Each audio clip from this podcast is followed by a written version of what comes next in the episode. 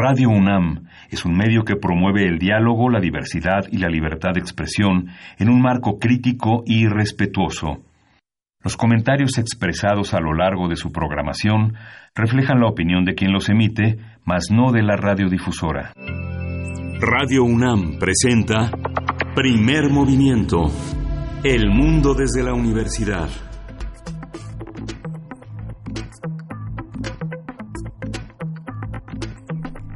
Hola, buenos días. Hoy es martes 18 de junio y estamos a las 7.05 de la mañana en la Ciudad de México y estamos en primer movimiento en la cabina de Radio Nam. Berenice Camacho, hola, buenos días, ¿cómo estás? Hola, muy bien, Miguel Ángel Quemain, muy buenos días. Buenos días a quienes nos sintonizan a través del 96.1 de FM. Iniciamos aquí este martes, este martes de eh, primer movimiento. Y pues bueno, ¿con qué empezar tantos temas, tantos temas? además, el día de hoy que por la noche eh, Donald Trump lanzará su campaña en Orlando, Florida.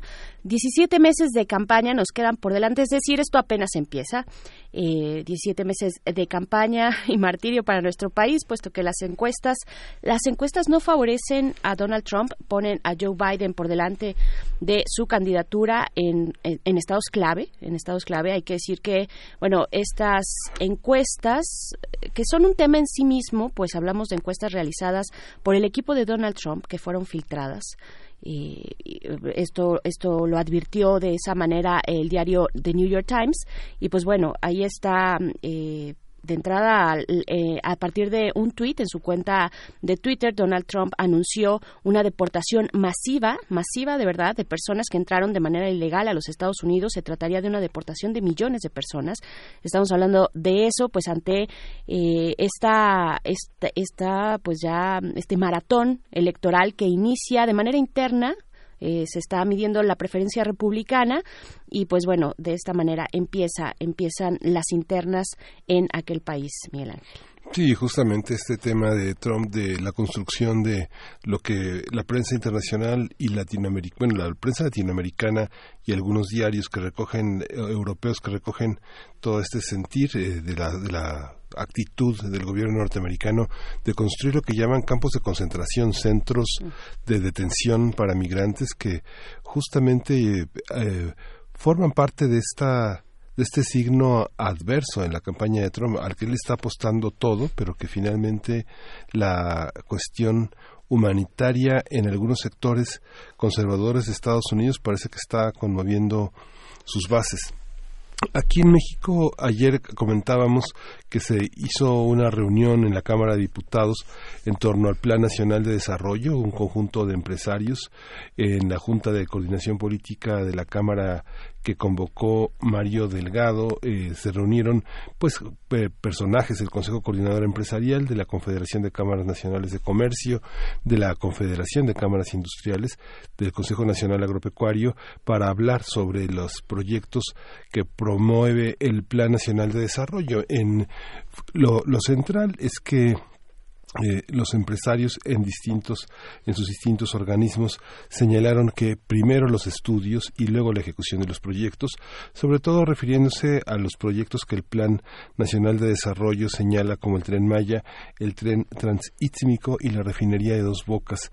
Es importante que la austeridad no se coloque eh, por encima de la eficacia gubernamental y que para combatir la pobreza hay que generar riqueza, fue el discurso empresarial, no quitarles a unos para darles a otros.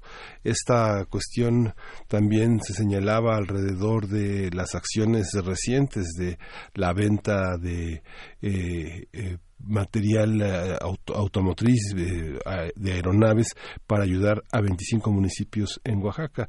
Toda esta percepción que se tiene de la austeridad, de los recortes, de la cancelación de plazas y direcciones puede ser muy optimista, pero habrá un momento en que ya no haya más que quitarle a los demás para darle a otros. Eh, la, prácticamente el desmantelamiento de las 300 unidades de Prospera del IMSS fue otro tema de conversación en el que mucha gente queda descubierta en materia de salud, en un creciente desempleo de una clase media que se percibe muy vulnerada así como los temas que tienen que ver con el Instituto del Fondo Nacional de Vivienda para los Trabajadores.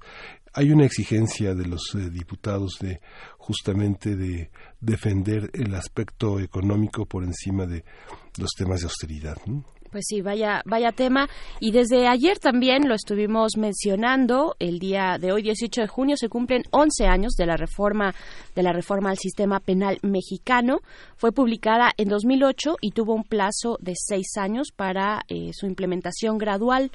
Eh, y bueno, estados como Chihuahua y Morelos son los que han tenido pues buenas prácticas o prácticas exitosas, al menos prácticas que debemos atender, observar y creo que eso tendría que extenderse a todos los estados de la República, a la Ciudad de México, ver dónde se está fallando, dónde se está acertando, cuáles son todavía los retos, que son muchísimos los retos que quedan para este sistema penal mexicano. Y pues bueno, sabemos que es un sistema que pasa de la oralidad, eh, perdón, que pasa eh, de, del de la cuestión escrita, digamos, de un perfil escrito, que es lo que teníamos con el sistema mixto anterior, más orillado, más decantado eh, hacia este sistema inquisitivo, así se le llama.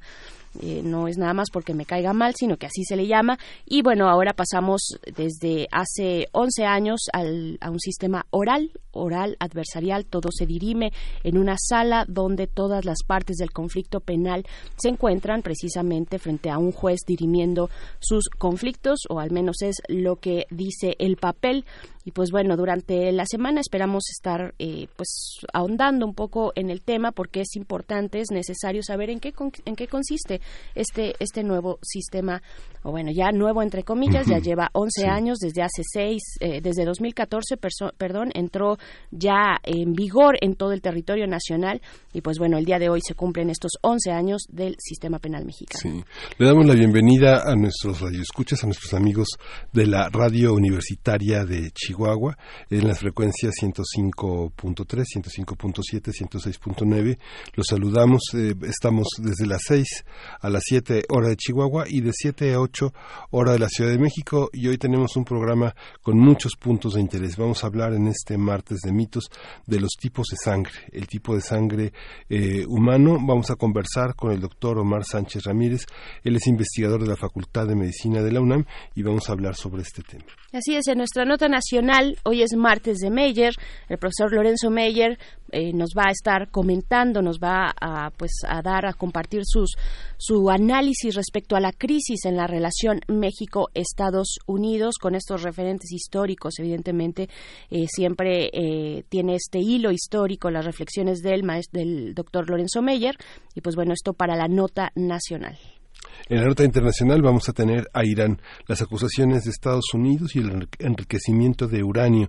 Vamos a conversar con el doctor Moisés Garduño. Él es profesor de la Facultad de Ciencias Políticas y Sociales de la UNAM y es un especialista en estudios árabes e islámicos contemporáneos. Y en nuestra mesa del día el tema es la renegociación o la negociación, renegociación, en qué momento vamos, ya cuántas se han eh, realizado del TEMEC en una conversación con el doctor Roberto Cepeda Martínez, doctor en ciencia política, y también con el, doctor Juan Carlos Barrón Pastor, investigador y secretario académico del Centro de Investigaciones sobre América del Norte. Y pues bueno, eso es lo que tenemos. Berenice tiene la poesía necesaria. Berenice tiene la poesía. Aquí traigo la poesía, no, no se preocupen, todo está bajo control en este martes. Vamos con música. Vamos con música de Dance M. All de Triat. Thank you.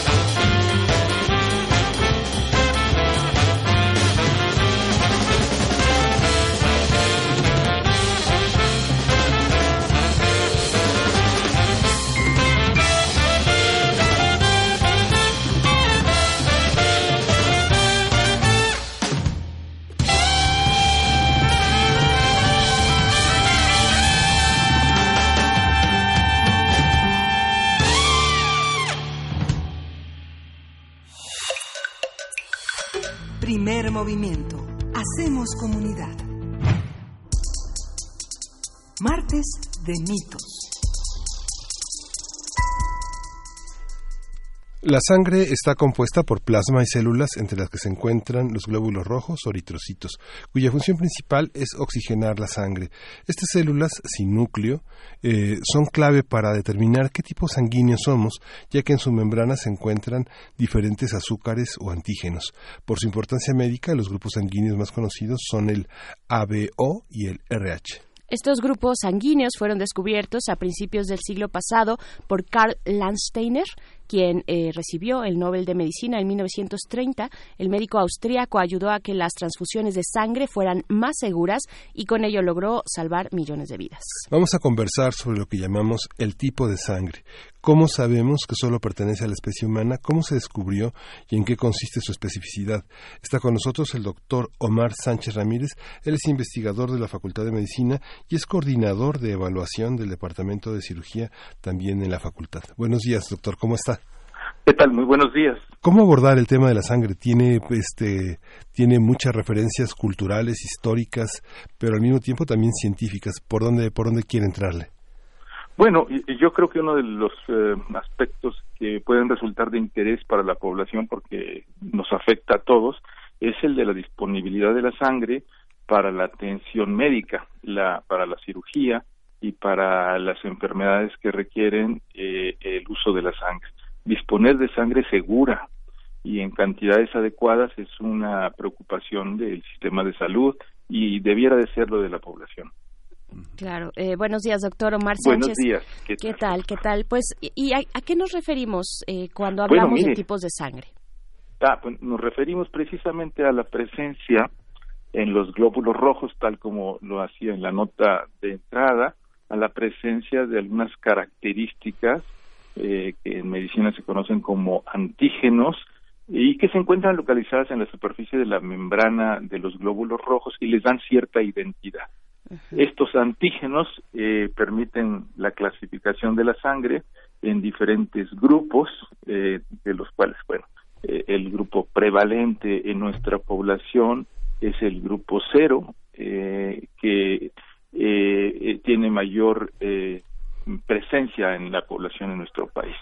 Por supuesto que existen otros grupos, el grupo A, el grupo B, eh, la combinación de estos, el AB, este, y algunos otros factores presentes también en la sangre que se conocen como el factor RH. RH es una característica que se descubrió primero en, eh, monos, eh, y estos monos, el mono Rhesus, entonces se tomó eh, las primeras dos eh, letras del nombre de este mono, el RH, Rhesus, eh, para especificar este otro, esta otra característica de la sangre. De la combinación de estos, del grupo mayor, o AB0 y el factor RH, su presencia o no, es que se establece la clasificación más eh, gruesa, más importante de, la sangre, su clasificación. Existen otros subsistemas de, clasificación de la sangre,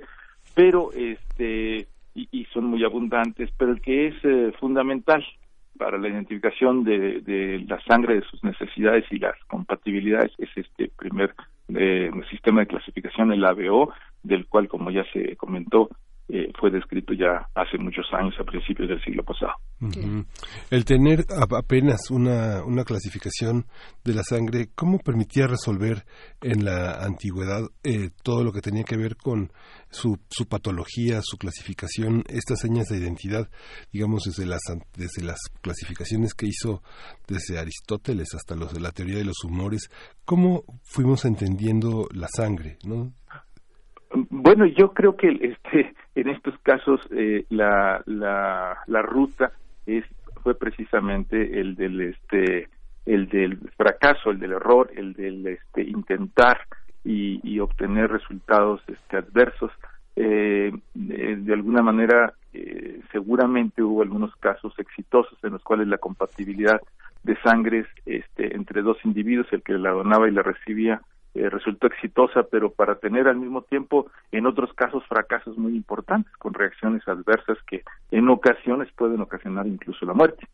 Este, la, la preocupación por eh, lograr tener y disponer de sangre segura desde el punto de vista de la compatibilidad, pues eh, impulsó a estos investigadores en el, en, en, el eh, siglo pasado a la búsqueda de estos antígenos y a su clasificación correcta. Todo esto, sobre todo este sistema, está basado hoy en día este, la, importancia de donar sangre y de disponer de sangre en cantidades suficientes, pero no solamente eso, sino de sangre segura que no conlleve riesgos de infección. Este, esta es probablemente una de las preocupaciones más importantes hoy en día. Por supuesto, hay, hay muchísimos mitos y vamos a invitar a nuestra audiencia a que nos compartan los que han escuchado, eh, pues qué tan ciertos son algunos de ellos, doctor, cuando decimos, por ejemplo, que a una persona, ya saben, el típico hermano o hermana al que le pican más los, los mosquitos, hablando de esta época que empiezan las lluvias, la humedad y llegan los, los mosquitos a despertarnos por la noche, hay siempre alguien en la familia al que le pican más los mosquitos que a los demás. ¿Esto tiene que ver con la sangre? Este, no, por supuesto, pues los eh, eh, mosquitos son hematófagos, este, eh, requieren del hierro que está presente en la sangre y eh, tienen un sistema muy este eficiente para obtenerlo de otros seres vivos, entre otros los humanos. este, son, son buenos picadores de venas ellos, Pero no distinguen o se distinguen la sangrecita dulce de la sangrecita amarga, digamos, alguien que tiene mala sangre, que es un hígado. la sangre pesada, ¿lo pican, ¿no? Sí, sí la, importancia es este, el, poder disponer de hierro, ¿verdad? Y, y, estos animales, este, por supuesto, buscan este, su alimentación, pero no habría alguna razón por la cual este, hubiera mayor mm, disponibilidad en una persona o preferencias o otro tipo de, características. ¿no?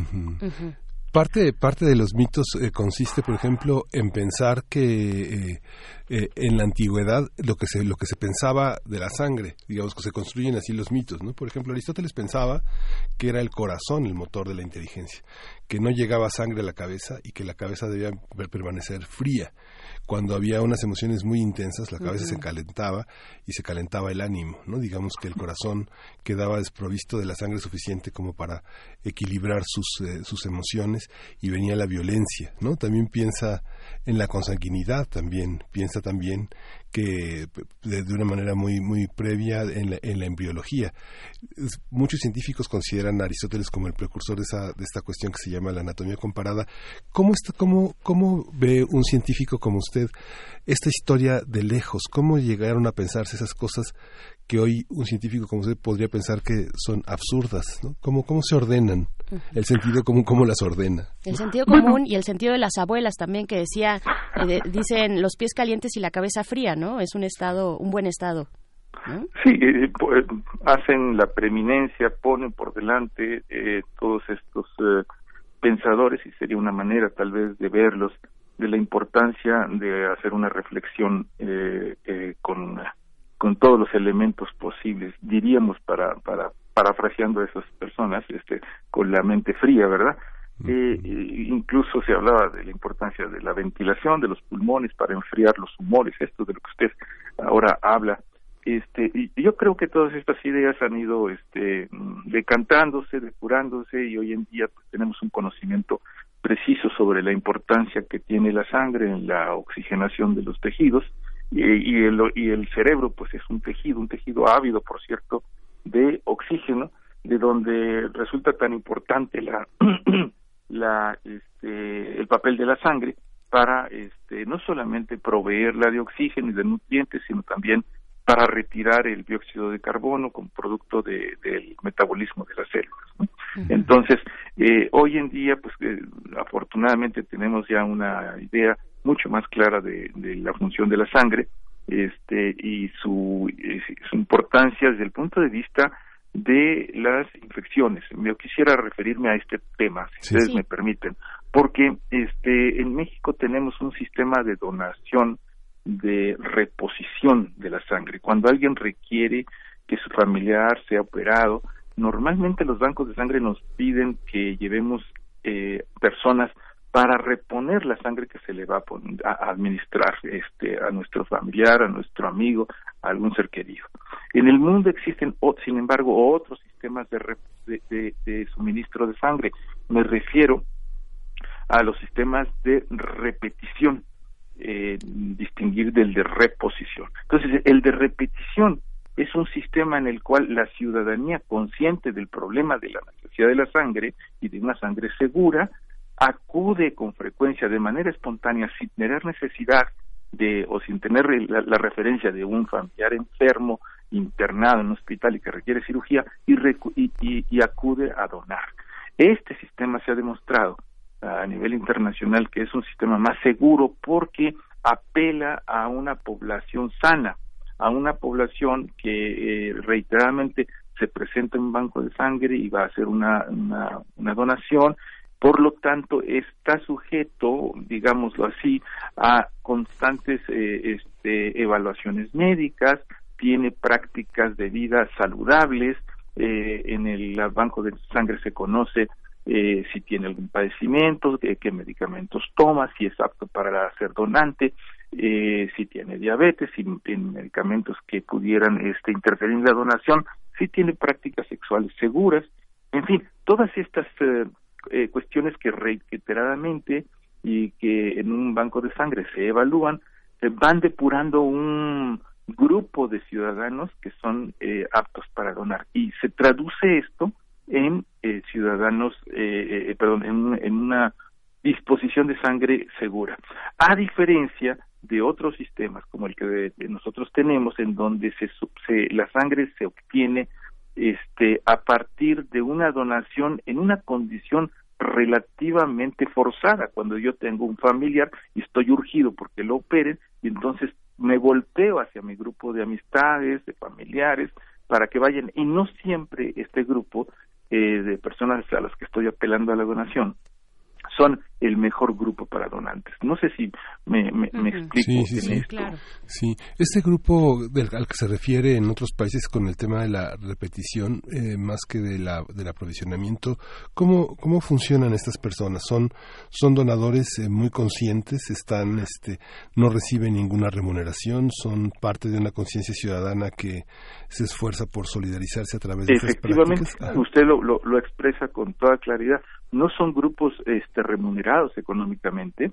Eh, me faltó decir que el tercer esquema de donación en el mundo sería el esquema del comercio de sangre, la compra-venta, eh, yo me estoy refiriendo ahorita solamente a los grupos, este, digo, a los esquemas de reposición como el de nuestro en México y el de este eh, el grupo que reiteradamente acude a donar, por ejemplo, el de repetición, por ejemplo, en países como España, este, se tienen este, este esquema, el esquema de repetición, y entonces sí corresponde a un nivel de mm, solidaridad y de conciencia de salud el hecho de que la población este, acuda a donar de una manera espontánea, eh, no, no, no presionado por una situación de un familiar que requiere. Y, y, y repito, la ventaja de ahí es esta traducción en obtener sangre segura.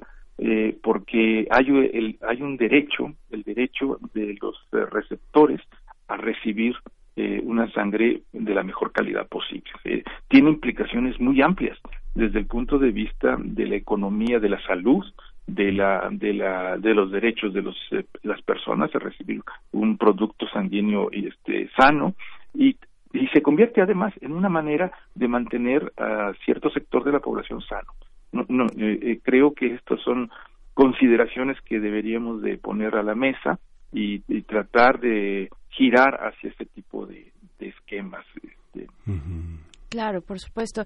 Eh, doctor, también siempre cuando, bueno, cuando uno quiere ir a donar sangre, cuando quiere ya sea de manera urgente porque un familiar se encuentra en una situación que lo que lo requiere eh, o simplemente quiere ir, a veces surgen muchas dudas de pronto, aunque ya sabemos, aunque hemos ido en, distintas ocasiones, siempre surgen dudas de en qué estado tengo que ir, qué es lo que, cuáles son las prácticas que debo tener, digamos, previo a eh, ir a que me saquen sangre, ir al banco de sangre, y cuáles son, cuáles son esas, eh, esas prácticas que no debemos olvidar, qué es lo que no debemos hacer. ¿Y qué es lo que claro, Sí, claro, por supuesto. Eh, se recomienda un ayuno que no sea más allá de ocho horas. Eh, las personas deben ser mayores de edad, eh, tener una condición de salud este, aceptable. Por supuesto que esto va a ser valorado en el banco de sangre. el hecho de, por ejemplo, en el caso de mujeres que se encuentran con la menstruación, bueno, esto no es un impedimento para donar siempre y mm. cuando la mujer se sienta en buenas condiciones.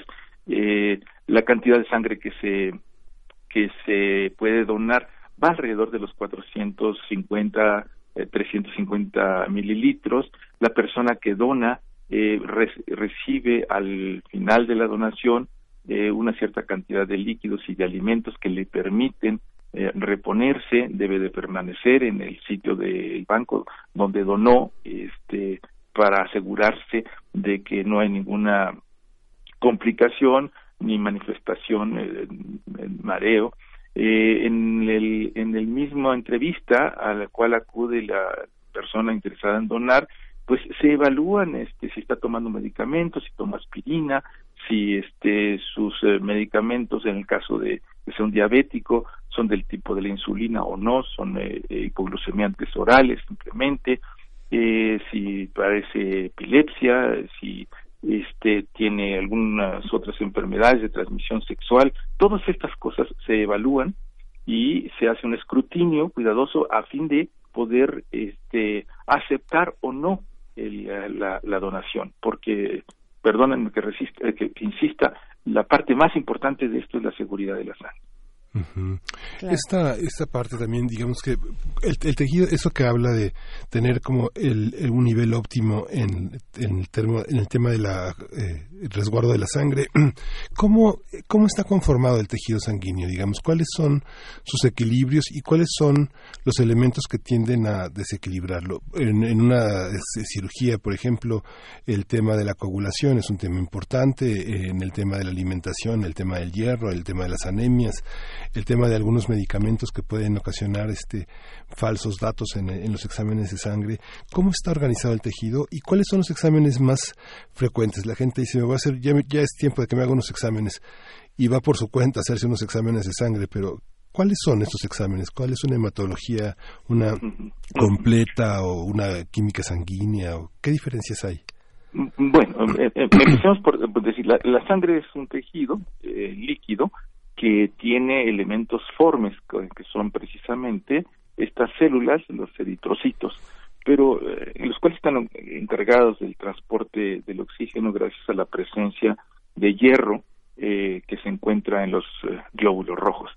sin embargo, ah, existen otras células en la sangre, que son los glóbulos blancos, que son estas células que están encargadas de combatir infecciones los eh, glóbulos blancos se dividen en una serie de, de células diferentes, pero además de ellos existen células responsables de la coagulación. Estas células que se derivan eh, de los megacariocitos son las plaquetas y que nos permiten en la fisiología normal formar una especie de tapón cuando hay una eh, lesión de un vaso sanguíneo se formó este tapón que va a ocluir el sitio de la posible fuga de la sangre y alrededor de ese tapón se van a venir a depositar toda una serie de proteínas y de otras células eh, fortaleciendo ese tapón que finalmente se ha de convertir en un coágulo eh, y el coágulo finalmente ayudará al proceso de, de cicatrización e impedir así la pérdida eh, continua de sangre. Eh, estos son algunos de los elementos formes en la sangre, pero además en la sangre, la sangre eh, tiene esta otra parte líquida que es el plasma, en el cual existen una serie de proteínas disueltas, la albúmina, entre otras, que eh, contribuyen a, al estado de nutrición de, del individuo. Entonces, eh, la sangre puede pues perderse durante una cirugía, como comentado, eh, lo cual nos puede conducir a una situación eh, crítica, aguda, eh, por la pérdida de volumen y porque se compromete el transporte de oxígeno en pacientes, en cardiópatas, en personas que sufren del corazón, pues esto puede ser algo muy serio y, y, de ahí la urgencia, la necesidad de reponer este este volumen, pues con sangre, con plasma, con lo que en ese momento el paciente requiera. ¿no?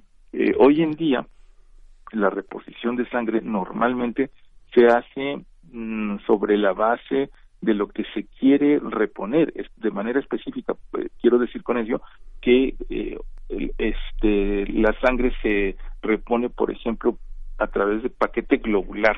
Paquete globular es un paquete de eritrocitos. van específicamente a reponerse la cantidad de eritrocitos perdidos. En otras ocasiones, para otro tipo de enfermedades eh, de tipo oncológicas, me refiero cáncer en la sangre, pues se, se, se reponen este otro tipo de células. La, el campo de la medicina transfusional hoy en día es un campo muy amplio en el cual este, se dispone de la eh, fragmentación de la sangre tal como se dona en sus diversos componentes y se repone por necesidad, lo que sea necesario reponer como una manera de optimizar la sangre y de ser específico en el tratamiento. no, no sé si me he extendido en el tema, pero, pero sí. Y, y por supuesto que en la evaluación de una persona, pues eh, es muy importante eh, la hemoglobina, eh, la cantidad de glóbulos rojos que están eh, presentes, la concentración de los mismos, que es el hematocrito, y eh, este, son dos de las eh, mediciones básicas en una, en una apreciación, en una evaluación del aspecto hematológico, de, del estado hematológico de una persona. Claro, claro. Doctor Omar Sánchez, fíjese que nuestra querida audiencia pues empieza a hacer comentarios en nuestras redes sociales. Eh, nos, nos dice Roberto Coria, dice excelente entrevista con el doctor Omar Sánchez. Dice, las ciencias forenses también le deben tanto al estudio de la sangre. Eh, saludos, eh, Roberto Coria. También Mayra Elizondo. Una duda, nos pone una duda por acá que también tenemos aquí en la producción y que cuando planteamos este tema, pues era de, las, de los temas que, o de las dudas, de los ángulos que más interés generaba que era si que es si si los tipos de sangre son exclusivos de los humanos. María Elizondo nos dice eh, dice por ejemplo el cangrejo herradura tiene sangre azul. Entonces, y, y, usted nos lo mencionaba un poco al inicio, doctor, pero esto se extiende a, a, otros, no solo mamíferos, tal vez, sino a otras especies. Sí, claro. Este, puedo decirle, sin ser experto en el campo, que, que los perros y los gatos, por ejemplo, tienen sus grupos sanguíneos también. Este, en el caso de los perros, el sistema de clasificación no es eh, eh, precisamente eh, el mismo, el equivalente en el humano, pero mm, lo que quiero decirle es que responden a lo mismo, o sea, a la presencia de antígenos en los glóbulos rojos de los de los perros y en el caso de los gatos también este, de tal manera que en la atención de estos eh, animalitos eh, en los eh, hospitales y clínicas veterinarias también se hacen transfusiones, también se hacen evaluaciones de, de los grupos sanguíneos de los animales y me parece importante hacer una mm, reducción general de estas cosas, y es decir, que la presencia de la sangre pues no es este, exclusiva de los seres humanos y mucho menos su composición. Eh, existen eh, otros sistemas de obtener energía.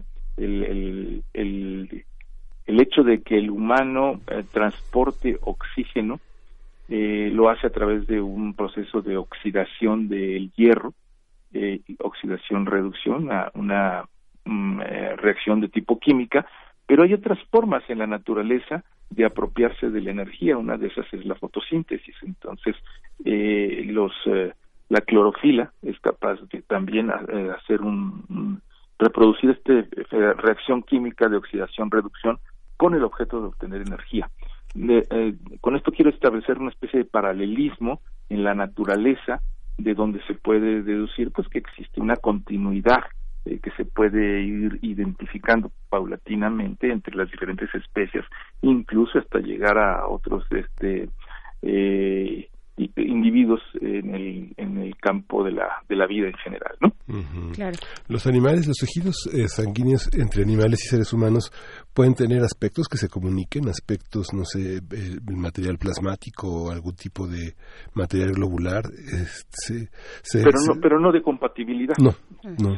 Eh, sí, sí, sí es posible identificar lo que corresponde acá en anatomía y fisiología comparada, por ejemplo, sí podríamos decir esto corresponde con esto, esto corresponde en el humano, eh, en el gato o en el mono, eh, con en antropoides sería tal vez mucho más sencillo establecer algunas comparaciones que encontrar, encontráramos eh, similitudes y homologías entre la fisiología de, la especie eh, de nosotros y de otras especies, eh, pero no de compatibilidad, es, es ahí donde entra el campo de la este de la compatibilidad y, por eso de ahí tan importante que es este eh, para el trasplante, por ejemplo, de órganos o, el uso de la sangre específicamente, el tener claramente especificado cuáles son los antígenos presentes en, en ciertos tejidos y por qué no debemos de eh, tratar de utilizar eh, órganos o tejidos de otras especies en el humano.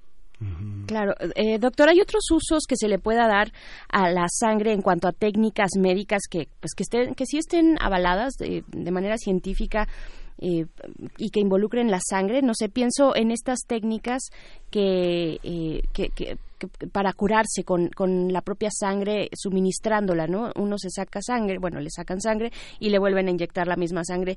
Esto que de pronto está mucho en las prácticas populares, pero que no sabemos a ciencia cierta si están avaladas o no, si esto efectivamente funciona o no además de los riesgos que pueda... Eh, sí, tiene usted mucha razón. Me, parece muy importante su pregunta y, muy relevante para la población. Mire, eh, eh, dentro de las prácticas médicas, terapéuticas, para las enfermedades oncohematológicas, me refiero al cáncer en la sangre, desde hace 40, 50 años tal vez, se conocen y se practican los trasplantes de células progenitoras hematopoyéticas. E, este tipo de trasplante, eh, en su eh, modalidad autóloga, es decir, el que el sujeto es la propia fuente del tejido sanguíneo, eh, consiste en suprimir la población de células que se encargan de producir la sangre y reponerla por eh, tejido sano obtenido del mismo individuo, eh, acompañado de medicamentos eh, que están encargados de combatir las células cancerosas.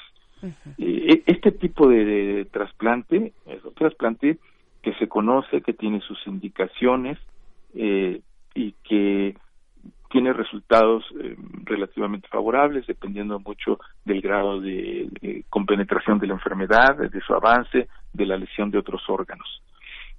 Eh, sin embargo, existen ah, desde hace unos eh, años para acá un gran interés por este, ampliar el uso de, de la sangre en otros campos de la medicina, de los cuales eh, diría que todos están en investigación mm. y que debemos de ser muy particularmente este cautos eh, informarnos perfectamente bien de cuándo nos están ofreciendo una terapéutica ya este consolidada con resultados conocidos y con el mínimo de riesgos este repito de todo el uso de las células eh, que se conocen como células madre a nivel popular o troncales estas células troncales, el único eh, procedimiento terapéutico que eh, tiene un lugar en la medicina ya consolidado es el trasplante de células progenitoras hematopoyéticas y para eso se pueden acudir, este, en el caso de necesidad de la población,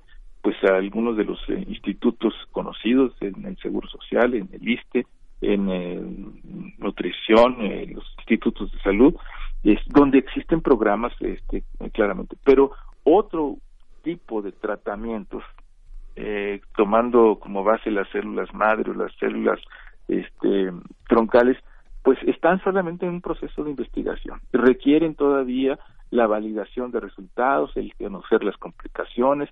Ha habido, como usted señaló muy correctamente, algunos este, fracasos muy serios que creo que nos deben de alertar y alertar a la población para no este, eh, precipitarse en tomar una decisión si no es muy bien informada. Yo recuerdo en los años 70, finales de los años 70, mucha gente decía eh, que estar un, poco rubicundo era, un poco, era una señal de salud, un poquito colorado y pasado de peso y que mucha gente echaba sus dos huevos con rompope o su jerez con jugo de naranja y dos huevos, pero hay quien decía, no, yo voy al rastro y me tomo medio vaso de sangre o un vaso de sangre. Estas prácticas eh, que algunas personas han tenido en el país y en algunos otros países, eh, ¿la sangre se puede beber? ¿La, sangre de una res? Bueno, sí, este, hay gente que incluso eh, come el tejido de la médula, ¿verdad? De este de una red. Este, es, eh, eh, la moronga no es, no es otra cosa más que eso, ¿no? este, lo, lo, cual, eh, eh, más allá de, de lo sabroso o no que resulte, bueno, pues requiere, por supuesto, aprovisionamiento de, de carne, este, pues de un buen rastro, de, con un buen manejo de, este, por la posibilidad y la presencia de este, infecciones y no solamente en la médula del, animal, no solamente en el este en el caso de la moronga, sino de cualquier otra parte del animal que podamos ingerir, ¿no? E, estas son prácticas que pues eh, obedecen a una vigilancia sanitaria en los rastros que nos eh, permita eh, disponer de productos para el consumo humano esté libres de infecciones o de algún otro riesgo. ¿no? Claro, y hablamos de, o sea, son, son muchas prácticas, ¿no? Las que tenemos en torno, o bueno, las que, de las que sabemos en torno a los fluidos humanos, tanto la sangre, tanto eh, también la, la, médula ósea, nos hablaba de las células madre, la orina también, eh, doctor. Eh, yo recuerdo y no sé si todavía algunas personas practican esta cuestión de beber sus propios, sus propios orines. Ajá. Eh, eh, ¿Este tipo de prácticas tienen algún sustento? Esa, no, yo, yo eh, creo, creo que no, creo que deben de desalentarse. Ya hay cosas que nos deben de, de preocupar, este, sobre todo eh, hoy en día, este, se ha desde hace unos años para acá se ha vuelto muy, este, frecuente el, uso de tatuajes. Bueno, el tatuaje. Y, y, y em, menciono esto porque porque existe siempre un riesgo cuando no se acude a un establecimiento con las normas de seguridad de, la autoridad sanitaria, porque eh, el eh, uso de los eh, instrumentos para lograr el tatuaje pueden ser la vía de conducción de una hepatitis que se transmite este después mm, puede ser transmitida por por la vía de la sangre. Este es una este es uno de los temas de preocupación que yo creo que deberían estar presentes en el conocimiento de la gente. Eh, es es, eh, eh, conocido también el problema de transmisión por vía sexual de el virus, por ejemplo, del SIDA, además de la hepatitis en sus diferentes eh, tipos de virus, el tipo A, el B, el C. Todos, todos estos constituyen, además de enfermedades como la enfermedad de Chagas, eh, que también se transmite por eh, infección eh, y por la sangre, por una transfusión y otras enfermedades que este, demandan pues ser cauteloso en esta parte, tener conocimiento y este y estar alerta de algunas prácticas que mm, pueden ser prácticas de riesgo. doctor, y el tema de las enfermedades en la sangre, por ejemplo, alguien dice tiene herpes o tiene virus del papiloma o tiene el VIH y siempre lo vas a tener, siempre va a estar en la sangre, pero ¿dónde está? ¿Dónde se guarda? ¿Circula por todas por todo el cuerpo? Digamos, este se activa como una bomba de tiempo, se, se, se detona con alguna cuestión emocional, alimenticia, ¿cómo cómo funcionan estas enfermedades virales en la sangre? Hay, algunos de estos eh, virus que este, se refugian, pues son, eh, son eh, en su espacio intracelular, en el espacio intracelular dentro de la célula y se expresan bajo ciertas condiciones, se, se hacen manifiestos bajo ciertas condiciones.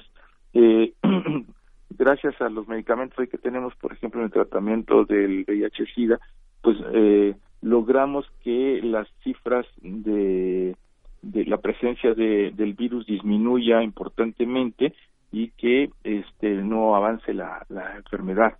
Eh, lo, grave en algunos otros casos es que estos eh, virus puedan reactivarse, en los casos que usted mencionaba, este, por ejemplo, eh, estas enfermedades debilitantes del sistema inmune en los viejos, en, las personas este, que padecen otras enfermedades, al, al favorecer un debilitamiento del sistema inmunológico de las células precisamente eh, blancas de la sangre, las que están a cargo de combatir las infecciones cuando hay, insisto, un debilitamiento de ellos, es posible que algunos eh, eh, virus encuentren el momento adecuado para volver a florecer. El herpes es uno de estos este, virus que, que, son de alguna manera oportunistas, se encuentran el momento oportuno para este, florecer nuevamente, a pesar de haber estado allí este, en el, los tejido, el tejido nervioso y no es infrecuente repito, en personas mayores que de repente este, encuentran en algún lugar eh, en, la, en, el organismo, por ejemplo, a nivel de los eh, nervios que corren por las costillas, eh, el florecimiento de, de estos eh, virus de este herpes que se expresa nuevamente. Pero, por ejemplo, en los cuestionarios para donar eh, no, no le preguntan a uno, este, ¿tiene o tuvo papiloma o tuvo herpes? Eh, ¿Esas informaciones se deben de compartir con una pareja sexual? Si alguien tuvo papiloma y se manifestó de alguna manera o tuvo un herpes que tuvo manifestaciones muy dolorosas, ¿se le debe de comunicar a, a, la pareja sexual o debe de haber algún protocolo de protección? Este, ¿cómo, cómo se maneja este, cómo se maneja esto? Bueno, son, son dos campos. Este, por un lado, para la donación, este, la información que se proporciona en el banco de sangre, pues es una información sujeta a confidencialidad. Este, la única manera de lograr una aportación y una colaboración de la población es garantizando precisamente esta confidencialidad. Eh, el, el, la persona interesada en donar, entonces se le presenta un cuestionario eh, donde se exploran eh, no solamente si sabe, sino el tipo de prácticas sexuales que tiene, el número de parejas que ha tenido, cuando menos en los últimos seis meses, ¿no? existe como um, probablemente lo sepa la población, este algo que se llama el periodo de ventana, que es que una persona que consiste en que una persona tiene ya la infección, pero que no la estamos viendo en las pruebas de laboratorio. Eh, este periodo es el, que se le conoce como ventana porque, bueno, pues no la vemos a través de, de la prueba que hicimos en este espacio eh, que se trata de hacer una similitud con una ventana, pero ya está ahí y es cuestión solamente de tiempo para, para que se exprese. De donde resulta tan importante eh, la, la la exploración, el interrogatorio eh, respetuoso y considerado hacia quien quiere ser donante para sospechar la posibilidad de que nuestro posible donante se encuentre en un periodo de ventana. Y ahí es el tiempo el que nos va a permitir este, llegar a alguna conclusión, descartar o no a esa persona. Esto que estoy diciendo del tiempo, pues se aplicaría también en una pareja, en una pareja en la cual, este, bueno, pues eh, eh, se conoce una persona, se tiene interés y, y, hay un riesgo siempre en una relación sexual este eh, precipitada, ¿no? Eh, me refiero que se, se, da de, este, de uno a otro momento y bueno, pues es que siempre hay que estar alerta de este tipo de, de posibles infecciones. Eh, el tiempo y el estudios después nos pueden eh, ayudar a descartar cualquier problema y sincerarnos con eh, nuestra pareja eh, puede resultar importante. Claro. Pues, doctor Omar Sánchez, bueno, como ve, tenemos muchas dudas, muchas preguntas. Algunas rayan, rayan en la ciencia ficción, otras de verdad son interesantes. Maile Elizondo nos pregunta, le pregunta si existen experimentos sobre sangre artificial. Eh, bueno, eh, de verdad que, que, genera pues muchas dudas y muchos comentarios, pero se nos ha acabado el tiempo, doctor. Este, agradecemos mucho esta conversación esta mañana. Hasta pronto. Muchas gracias. Hasta luego. Adiós, que le vaya muy bien. Buenos días. Buenos días. Pues vamos, vamos con música, vamos a escuchar de Sangre Real, Royal Blood, Figure It Out.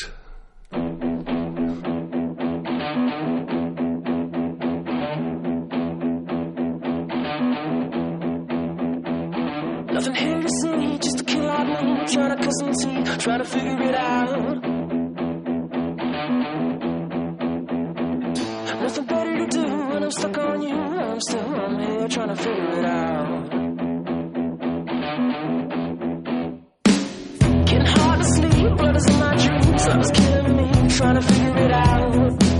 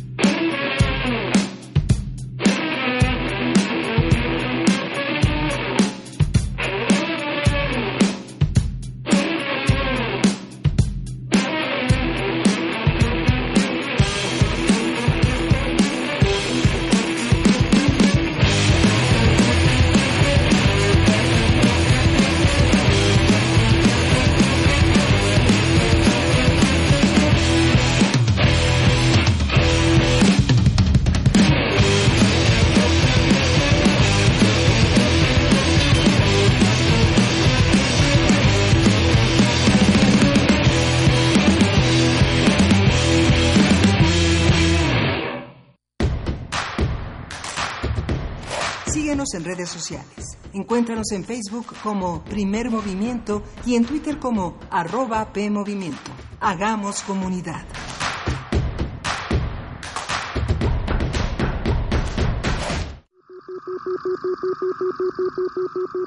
Imagen, luz, poder, movimiento, resistencia. Islas Resonantes. Pensar el mundo a través del sonido. Un programa de entrevistas y selecciones sonoras para analizar los saberes científicos, culturales y artísticos contemporáneos desde el fenómeno aural. Conduce Cintia García Leiva. Todos los martes a las 11 de la noche o sintoniza su retransmisión los sábados a las 7 de la tarde. 96.1 de FM. Radio UNAM. Experiencia sonora.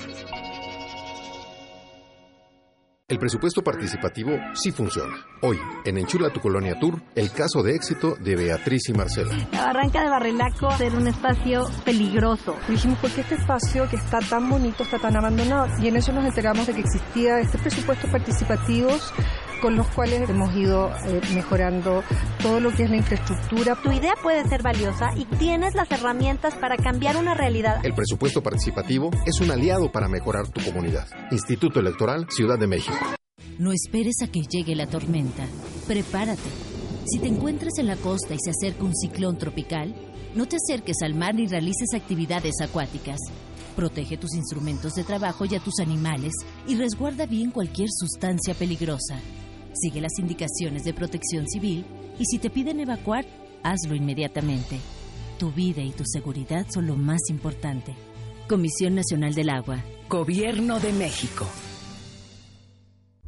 Un largo camino de 90 años de autonomía universitaria nos ha conducido por la pluralidad y la inclusión a una autonomía responsable, que en la tolerancia y el respeto nos ha permitido ser diversos, a cultivar las artes y la libertad de las ideas, a construir ciudadanía. La autonomía está en nuestra gente. Está en nuestra gente. UNAM, 90 años de autonomía. En este espacio, la palabra es la ruta y la poesía el destino. Navega por la intimidad de una carta y su mar de letras. Solo necesitas un papel, porque aquí se vale escribir, imaginar y crear al compás de la letra. Al compás de la letra. Acompaña a la poeta María Ángeles Comezaña en esta aventura literaria. Todos los jueves a las 18 horas por el 96.1 de FM. Radio UNAM. Experiencia sonora.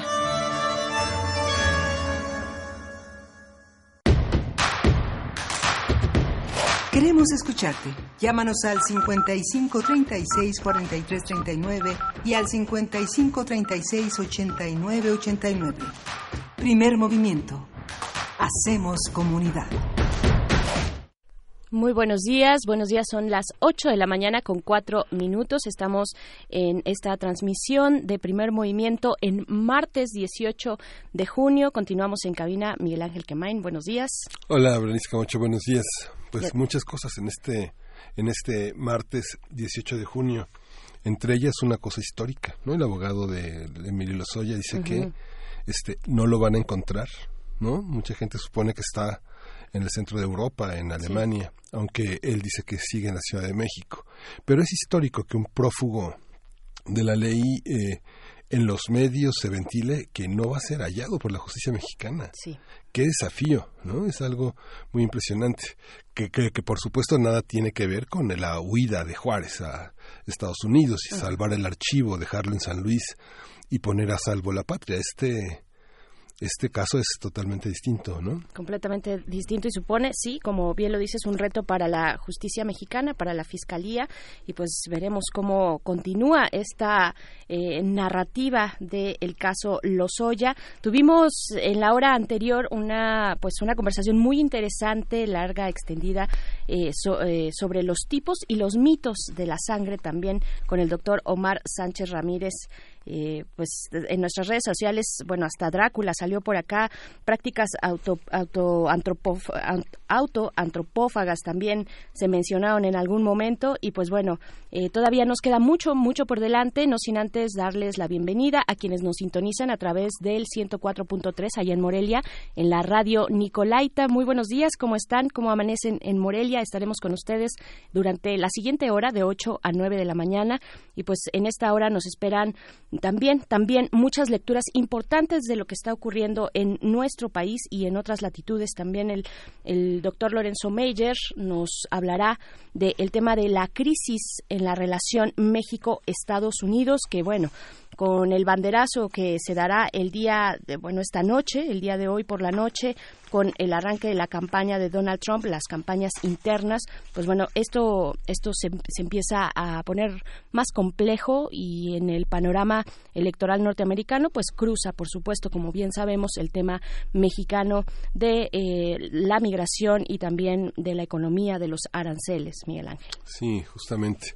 Y justamente de Estados Unidos viene también esta petición de investigación por, las, por parte de las autoridades de Estados Unidos por un presunto soborno en la compra-venta de Fertinal realizada por Petróleos Mexicanos en 2015, que de acuerdo a un informante que está bajo pena de perjurio, el Departamento de Justicia de Estados Unidos eh, pone eh, a Peña Nieto como eh, pues, lo pone en la mira por autorizar la compra de una empresa privada con un sobreprecio que dañó el patrimonio de la petrolera y del erario.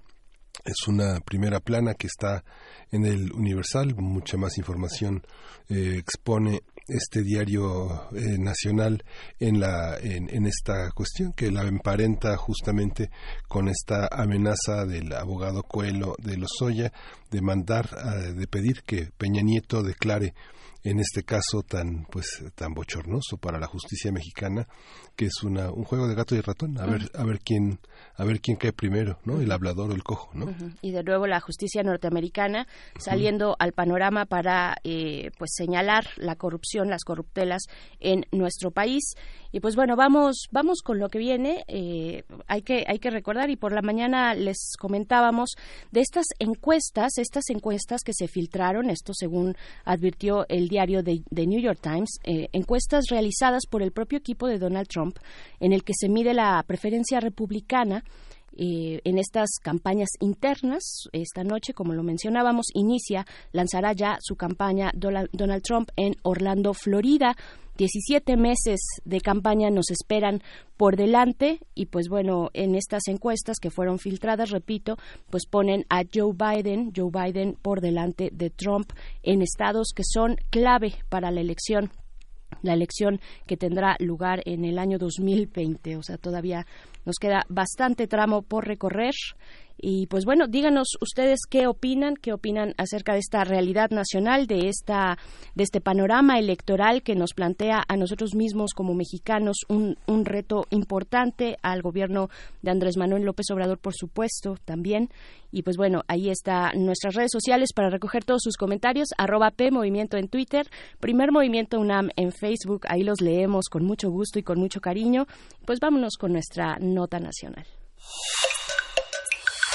Primer movimiento. Hacemos comunidad. Nota nacional. Muy buenos días, doctor Lorenzo Meyer. Estamos en cabina, Miguel Ángel Quemain y Berenice Camacho, eh, pues para escuchar acerca de este tema que nos propones, la crisis en la relación México-Estados Unidos. Buenos días. Buenos días. ¿Qué decir, Pues, ¿qué decir eh, al respecto?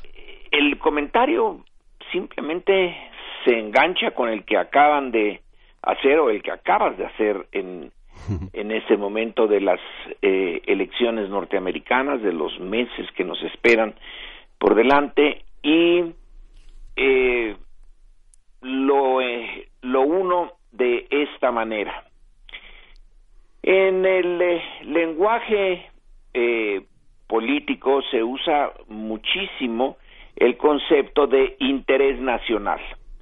¿Qué es el interés nacional? Bueno, pues eh, es llevar adelante los principales eh, proyectos, ideas, sueños que tiene una nación.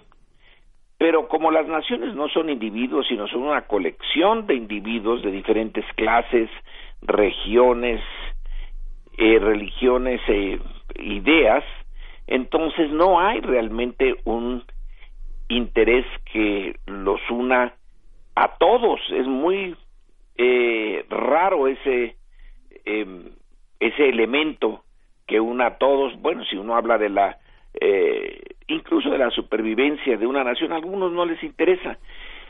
Entonces el eh, interés nacional es el que define el grupo en que tiene el control del gobierno y no nada más él, sino aquellos grupos e intereses suficientemente importantes, ya sea porque son económicos o porque son políticos y están bien organizados, influyen sobre el gobierno, sobre los dirigentes máximos, y ahí se va definiendo el interés nacional, que no es realmente imposible que sea el de la nación en su conjunto, sino el de una parte y con eh, diferentes matices. En el caso norteamericano, lo que estamos viendo ahora es algo muy curioso. Algo eh, les pasó en Estados Unidos que termina en esta eh, coyuntura, que el interés de un solo individuo, en este caso de Donald Trump, eh, como presidente que quiere reelegirse, su interés es la reelección a como de lugar.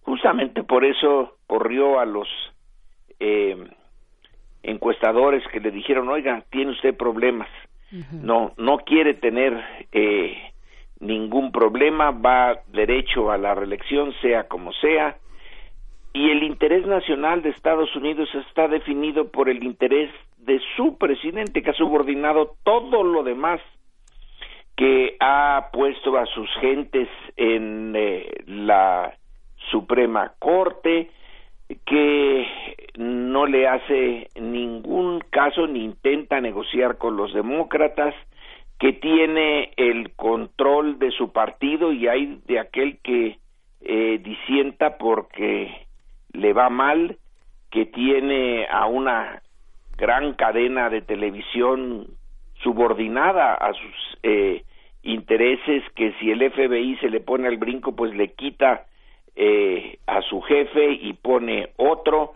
que si hay un fiscal especial, pues no le hace caso, eh, y la conclusión es que en esta ocasión el interés nacional, que básicamente lo define en Estados Unidos el presidente, resulta que es el interés de Trump y ahí está eh, focalizado, digamos, como un rayo láser, toda la energía eh, de su gobierno. Todo lo demás es lo de menos. Hay que ganar la reelección. Y en el proceso de ganar esa reelección, pues está México. No lo buscamos nosotros, no lo buscó el gobierno mexicano ni ningún grupo importante de mexicanos, simplemente se nos vino encima a todos. La decisión de Trump fue poner eh, a México como ejemplo de lo que no debe de eh, tolerarse de un eh, vecino, sobre todo si el vecino es débil y se le acusa de mandar a Estados Unidos todos los eh, elementos desechables de su sociedad, que violadores, asesinos, narcotraficantes, eh, gentes que no sirven para nada positivo, eso nos lo dijo en 2016.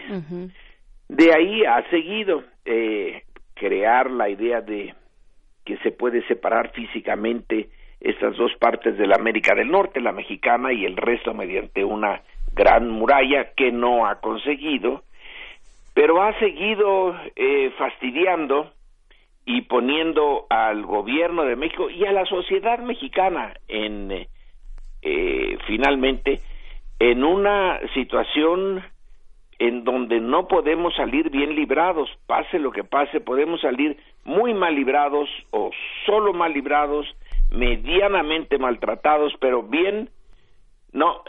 Y es que en la definición de interés nacional de Estados Unidos no entra como si entraba en el pasado, que había, bueno, que tener cierto cuidado con México para no crearle problemas internos a México, porque eso podía desestabilizar y al largo plazo o, casi plazo inmediato podría crearle problemas a Estados Unidos.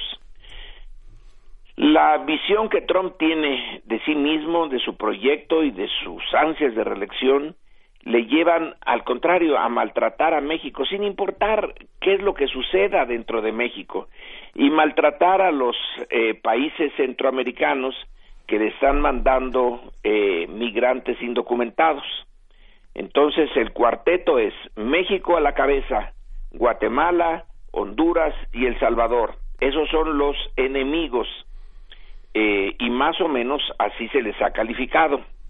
A los centroamericanos quitarles la ayuda económica que se les daba y a México que no se le da eh, ayuda o no gran ayuda salvo la que viene en el eh, plan Mérida y que no es gran cosa, a México se le dice si no te comportas como yo quiero, te pongo aranceles. Y aquí entramos en una dinámica que parece sacada de Alicia en el País de las Maravillas, de esa reina infame que da órdenes absurdas. Eh, se nos dice, tienes que cumplir la meta o en 45 días vuelvo a eh, amenazarte con poner las tarifas del 5 al 25%. Pero ¿cuál es la meta? Ah, bueno, esa no te la digo. imagínatela, yo sí sé cuál es la meta, pero no te la digo, tú cúmplela. Eh, es eh, la reina mala de, de Alicia, poniendo eh, situaciones absurdas, pero que le dan una gran eh, legitimidad, eh, al- podemos ponerle entre comillas si es necesario, entre esa parte de los norteamericanos que está fascinada y que apoya a Trump. Entonces, el eh, resultado es haber creado una crisis en México en un en cualquier momento es mala, eh, sería mala la crisis, pero en este es particularmente eh, dolorosa porque después de muchísimo tiempo se tuvieron en México elecciones eh, aceptables, en- es decir, elecciones en donde había alternativa para el, el electorado, vaya que si la había, y una contabilidad de los votos aceptable. Hubo intentos de fraude y era inevitable, pero no fueron masivos. Entonces entra México en una etapa de política interna, pues interesante, eh, positiva, de cambiar, intentar cambiar su régimen. Eso ya eh, representa obstáculos enormes porque los intereses eh, creados y que no desean cambiar son muchos. Pero de repente se le añade el factor norteamericano como el gran obstáculo. Y de hecho está intentando, o a lo mejor ya lo descarriló, el eh, proyecto de Andrés Manuel López Obrador, que él no había puesto énfasis en el exterior. Estaba pensado su eh, plan de gobierno y de transformación en asuntos internos, pero aparece Trump en el horizonte con esta sola idea de que el interés de eh, Estados Unidos es la reelección de Trump, de un personaje impresionante porque no se tenía noticias de alguien tan mal equipado para ser presidente y de una gran potencia y no de cualquier gran potencia, sino pese a todo es la mayor gran potencia del mundo en este momento y que toma a México como un peldaño de la escalera para llegar a la reelección y nos eh, pone a su servicio haciendo patente la eh, pues eh, lo relativo de nuestra soberanía y de nuestra independencia. Y ahí tenemos al gobierno mexicano tratando de librar una nueva eh, amenaza de tarifas metiendo a la recién creada Guardia Nacional que todavía ni siquiera está bien formada, que tiene problemas, pues de entrada problemas eh, internos eh, interesantísimos de superar, cómo mezclar a la Armada con el Ejército ahí adentro, si siempre han mantenido una cierta rivalidad y ya no se diga con la Policía Federal, a la cual ni la Armada ni el Ejército le dan mayor eh, importancia. Todavía no está formada y ya la mandaron eh, a detener la ola de eh, indocumentados que viene del sur. Eh, el gobierno de México ha dicho, bueno, pues la única manera de detenerlo, de detenerlos, es creando las condiciones eh, favorables en Honduras, Guatemala y El Salvador para que no vengan. Eh, pero eso requiere de dinero, requiere de que Estados Unidos se comprometa eh, a ser parte del quien ponga el dinero y de la planeación de esto y en cualquier caso eh, eh, es un programa de, de largo tiempo para que madure entonces la obsesión de Trump por ser reelecto y no faltan quienes quienes en Estados Unidos eh, yo no alcanzo a visualizar eso pero que dicen a como dé lugar se reelige por las buenas o por las malas él no tiene en su horizonte pensado que va a dejar la Casa Blanca en los siguientes el siguiente cuatrienio. Yo supongo que no podrá dar un golpe de estado o cosa por el estilo, pero de que está emperrado en llegar ahí y que va a usar entre otros a México en ese proceso, pues eso no nos cabe duda.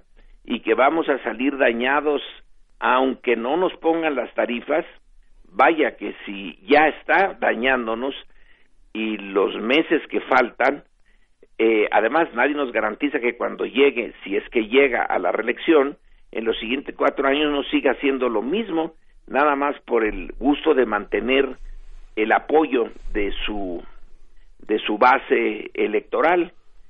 Así que eh, a los muchos problemas que tenemos, hay uno externo que no se había contado con él.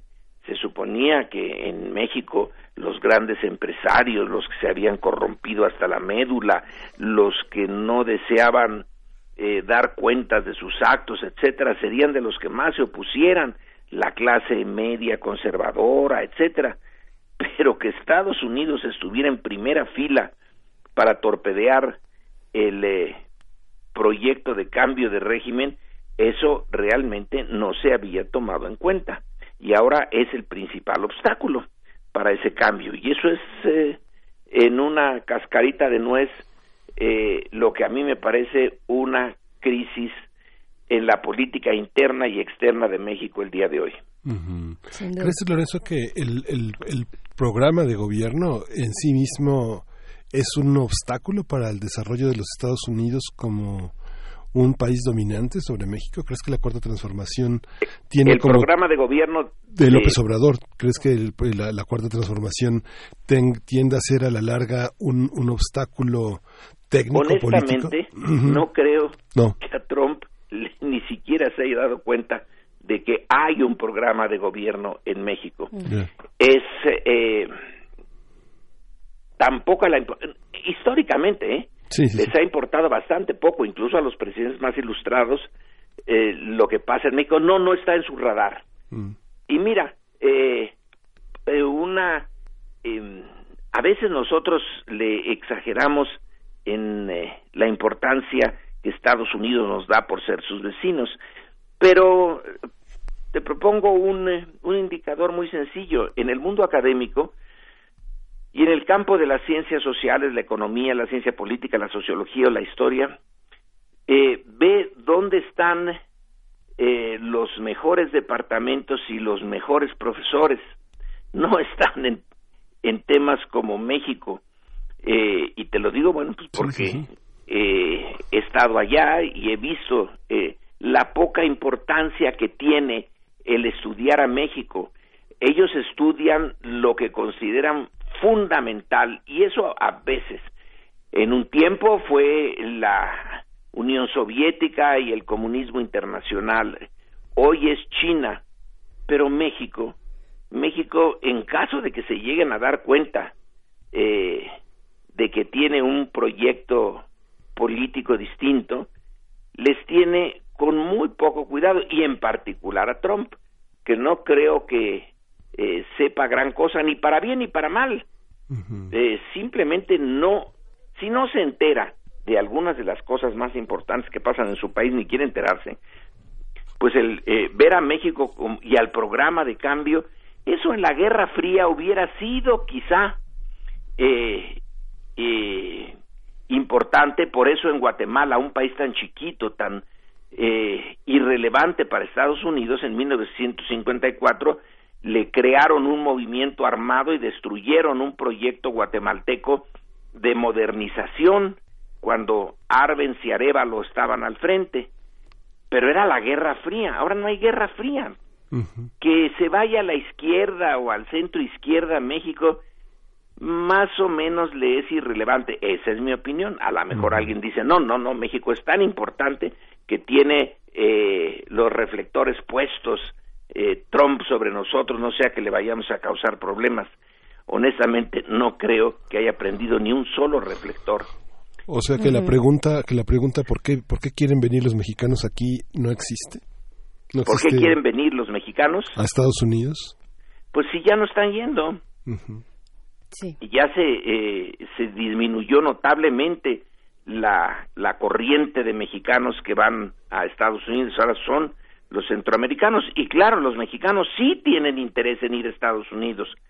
Eh, después de todo se consiguen mejores empleos mejores oportunidades pero eh, el eh, eh, la mirada de eh, de Trump es no quiero eh, migrantes, sea lo que sea que esté pasando en sus países, estén a la derecha, a la izquierda, sean, porque algunos de los países de los que vienen, como de Honduras, vaya que si está a la derecha, vaya que si es antidemocrático, pero no le importa si es a la izquierda o a la derecha o lo que sea, no los quiere, eso es eh, más un problema casi cultural de racismo es que hay cincuenta y tantos millones de hispanos en Estados Unidos. Ya no recuerdo si son cincuenta y cinco o cincuenta y seis. Para un país que tiene trescientos y tantos millones de habitantes ya son importantes. Y si tu visión del mundo es una visión permeada por el racismo, entonces eh, lo que te importa es la parte, eh, la defensa de lo norteamericano frente a la eh, invasión cultural de los hispanos, pero no si López Obrador es de izquierda o de derecha, sino que eh, se tiene a los mexicanos y a los centroamericanos ahí al lado. Eso es lo que hay que parar, independientemente de cuáles sean sus sistemas políticos y de gobierno. Claro. Yo, yo voltearía entonces la pregunta y antes de dejarte partir, eh, querido Lorenzo Meyer, eh, ¿qué, tantos esfuerzos y voluntades empleará, empleará el gobierno de México en esta encrucijada bilateral? ¿Lo suficientes como para mermar los planes de la 4T?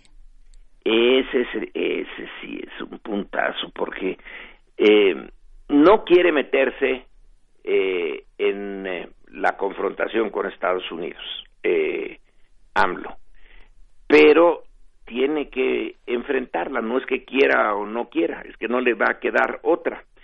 Si dentro de unos días nos dice la reina mala de eh, Alicia en el País de las Maravillas, pues fíjate que la meta que yo tenía en mente y que tú debías de cumplir, pero que nunca te dije cuál era, no se cumplió. Y ahora quiero que seas formalmente el tercer país seguro, que es un concepto rarísimo, porque si, si algo tiene México es ser inseguro, pero en fin, para propósitos norteamericanos, quiere decir que los centroamericanos se queden en México mientras hacen todas sus eh, pues eh, papeleo burocrático para que sean aceptados o rechazados como eh, refugiados y que pueden ser meses o años eh, yo quiero eso y quiero que tu Congreso lo apruebe. Yo creo que ahí sí ya realmente eh, bueno espero supongo que Andrés Manuel no lo aceptará, pero ahí entramos nosotros, todos nosotros como mexicanos, porque la sociedad mexicana va a tener que pagar el precio. Y eh, eh, la UNAM y sus presupuestos, el, mi Colegio de México y sus presupuestos, el SNI, eh, los impuestos que tendríamos eh, quizá que pagar más, el dólar que se iría por los cielos.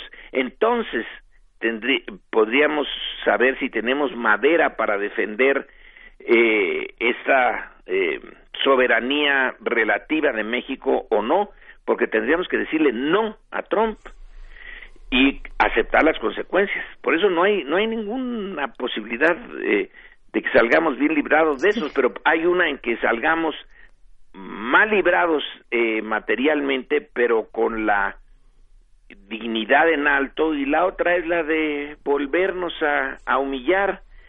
Y ahí sí se perdería parte de la esencia de la cuarta transformación porque tener que cargar con la humillación para que nos dejen seguir eh, sin pagar eh, aranceles. Y además se pagan aranceles en exportaciones que hace México pero que no son mexicanas eh, al menos no en el 40 o 50%, sino son eh, ensambladas en México, pero traídas o de Estados Unidos o de otros países y no son nuestras exportaciones, pero nosotros tenemos que asumirlas como propias.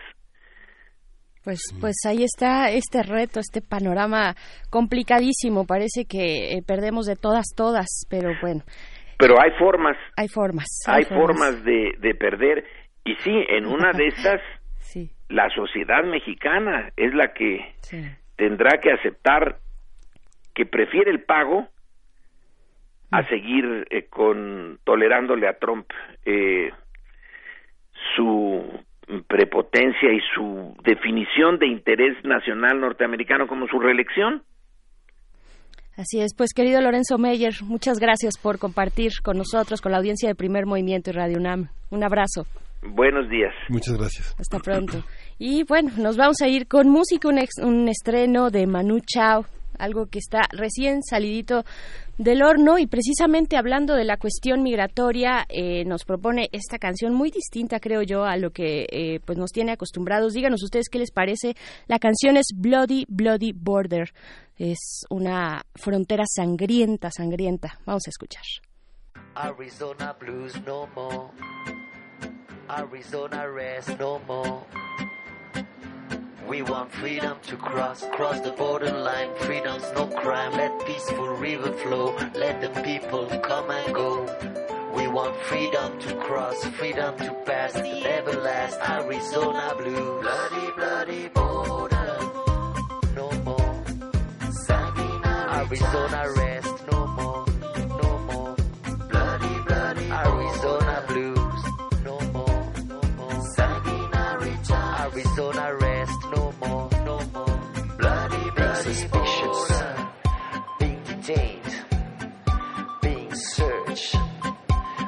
arrested. Bloody, bloody Immigration laws, Arizona crows.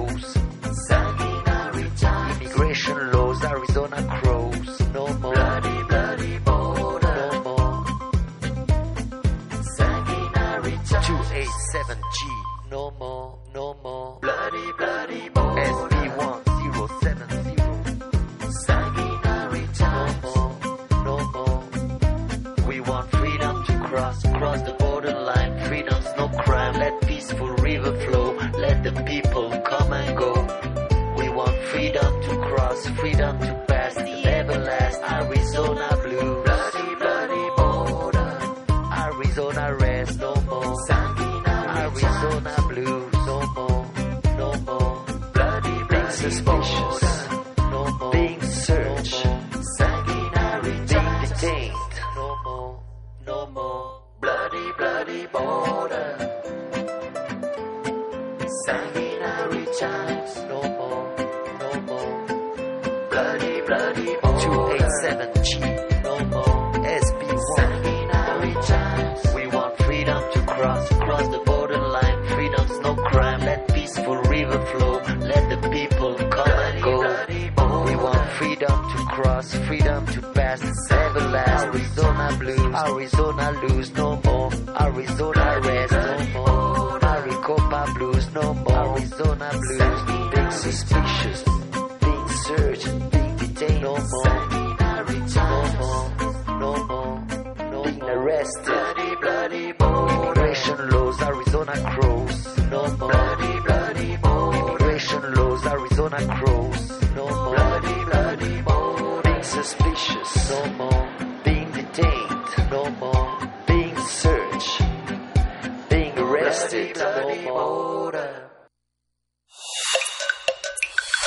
Primer movimiento. Hacemos comunidad. Nota Internacional. La Agencia de Energía eh, Atómica de Irán anunció que el próximo 27 de junio sus reservas de uranio enriquecido superarán los 300 kilos, es decir, el límite permitido de almacenamiento de este material bajo el acuerdo multilateral firmado en 2015. Dicho acuerdo establece que Irán debe exportar sus excedentes de uranio enriquecido y agua pesada para impedir que desarrolle la bomba atómica. Hace Así- un año, te Sí. gané. Hace un año este pacto nuclear sufrió un revés cuando Estados Unidos decidió retirarse del acuerdo e impuso sanciones a Irán. En mayo pasado, el presidente Hassan Rouhani anunció que su país dejará de exportar el agua pesada y el uranio enriquecido. Por su parte, el presidente Donald Trump escribió en su cuenta de Twitter, Irán desafiará los límites con sus reservas de uranio. Mientras que un portavoz de la Casa Blanca pidió a la comunidad internacional responder a lo que llamó chantaje nuclear del régimen iraní. Las tensiones entre Estados Unidos e Irán se reavivaron luego del ataque a dos buques cisterna en el Golfo de Omán.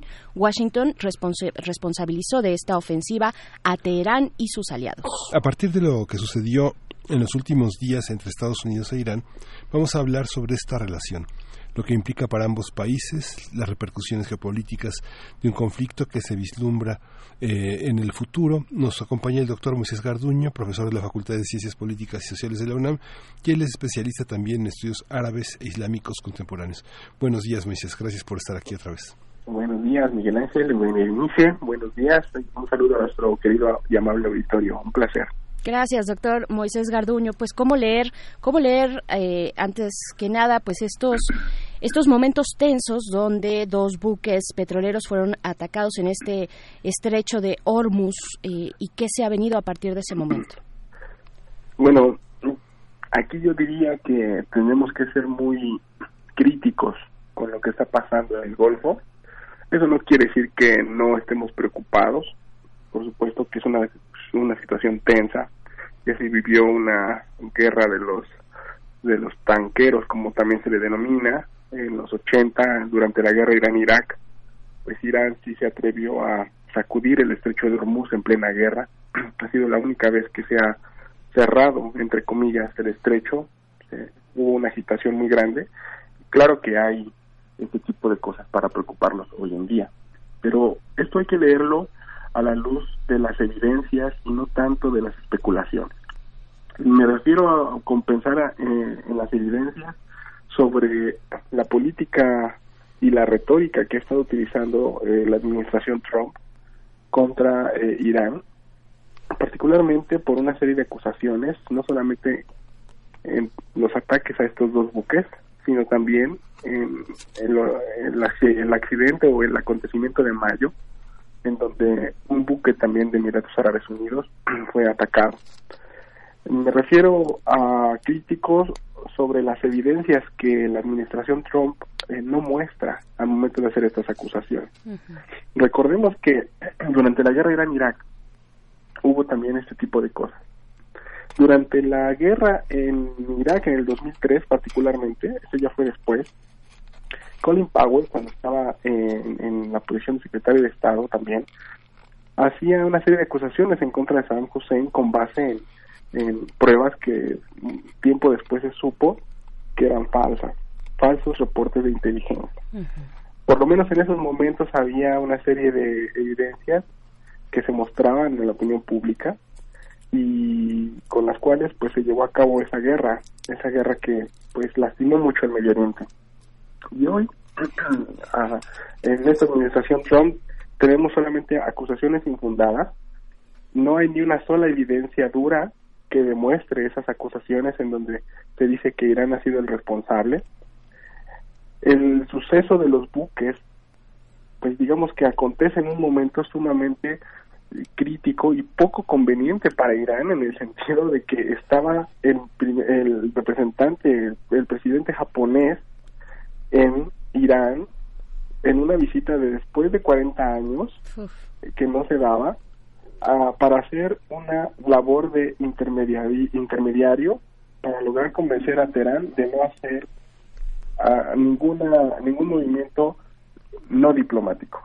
No habría en este contexto geopolítico tan importante en las relaciones Teherán-Japón, en donde mm, a ningún miembro de la derecha o de la ultraderecha iraní o del ala conservadora cercana al líder supremo no había ningún motivo para atacar un buque que transportaba este crudo hacia Japón.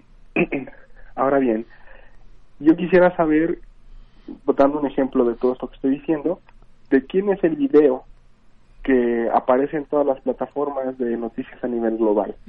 El supuesto video donde aparecen unos, eh, unas personas en, en una embarcación pequeña, eh, donde dice Estados Unidos que están poniendo eh, o quitando una mina que no explotó y que eso evidencia el ataque de, de Irán. El dueño del buque atacado señala que el fuego comenzó con explosivos que fueron lanzados vía aérea. Las fotografías que muestra Estados Unidos y el video que muestra la administración Trump no concuerdan con el testimonio del dueño del buque.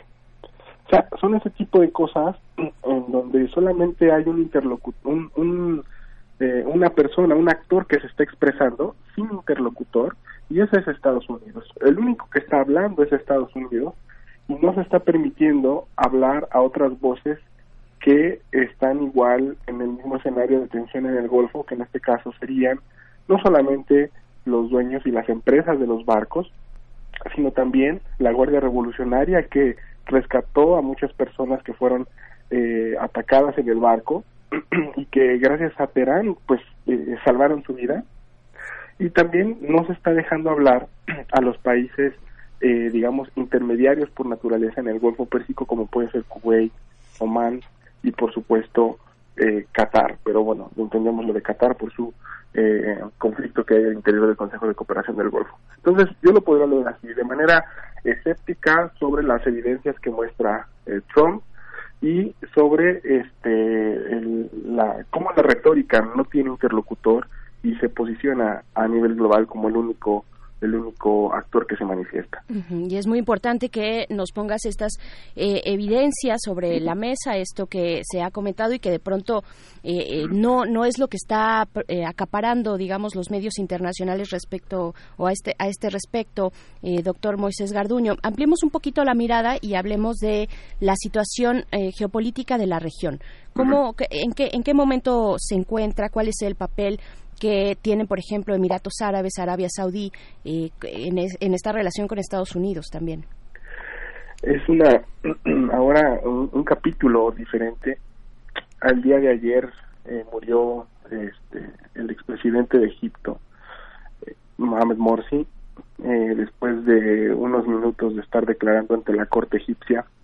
Se desvanece, lo envían a un, a un hospital y este hace unas horas lo acaban de, de, de- celebrar el funeral en Medina Nasser, que es una ciudad cerca del Cairo en Egipto.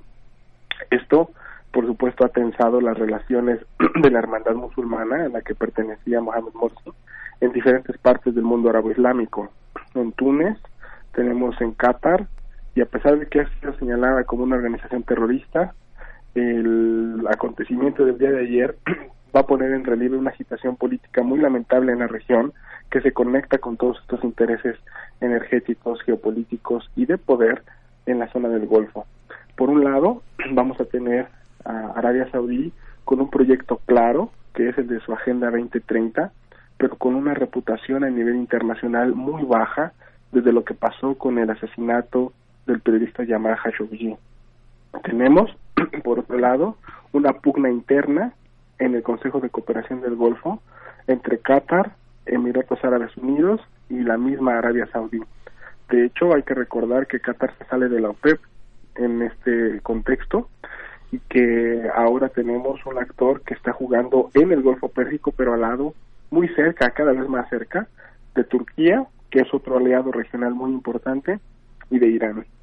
Y como tercer o como tercera dinámica geopolítica, obviamente conectando todo esto que estoy diciendo con la guerra en Yemen y todo lo que ha pasado en términos de crisis humanitaria, pues estamos teniendo aquí las tensiones directamente entre Irán y Arabia Saudí en esta parte del Golfo, pero sin olvidar las alianzas y el diálogo que ha tenido Irán con los con los países del Consejo de Cooperación de Shanghái, con quienes acaba de reunir, estoy hablando de países como China, como Rusia, los países de Asia Central, que hay que no hay que olvidar que son países con los que Irán también tiene una frontera muy importante y que podrían estar muy interesados en estas tensiones en el Golfo Pérsico.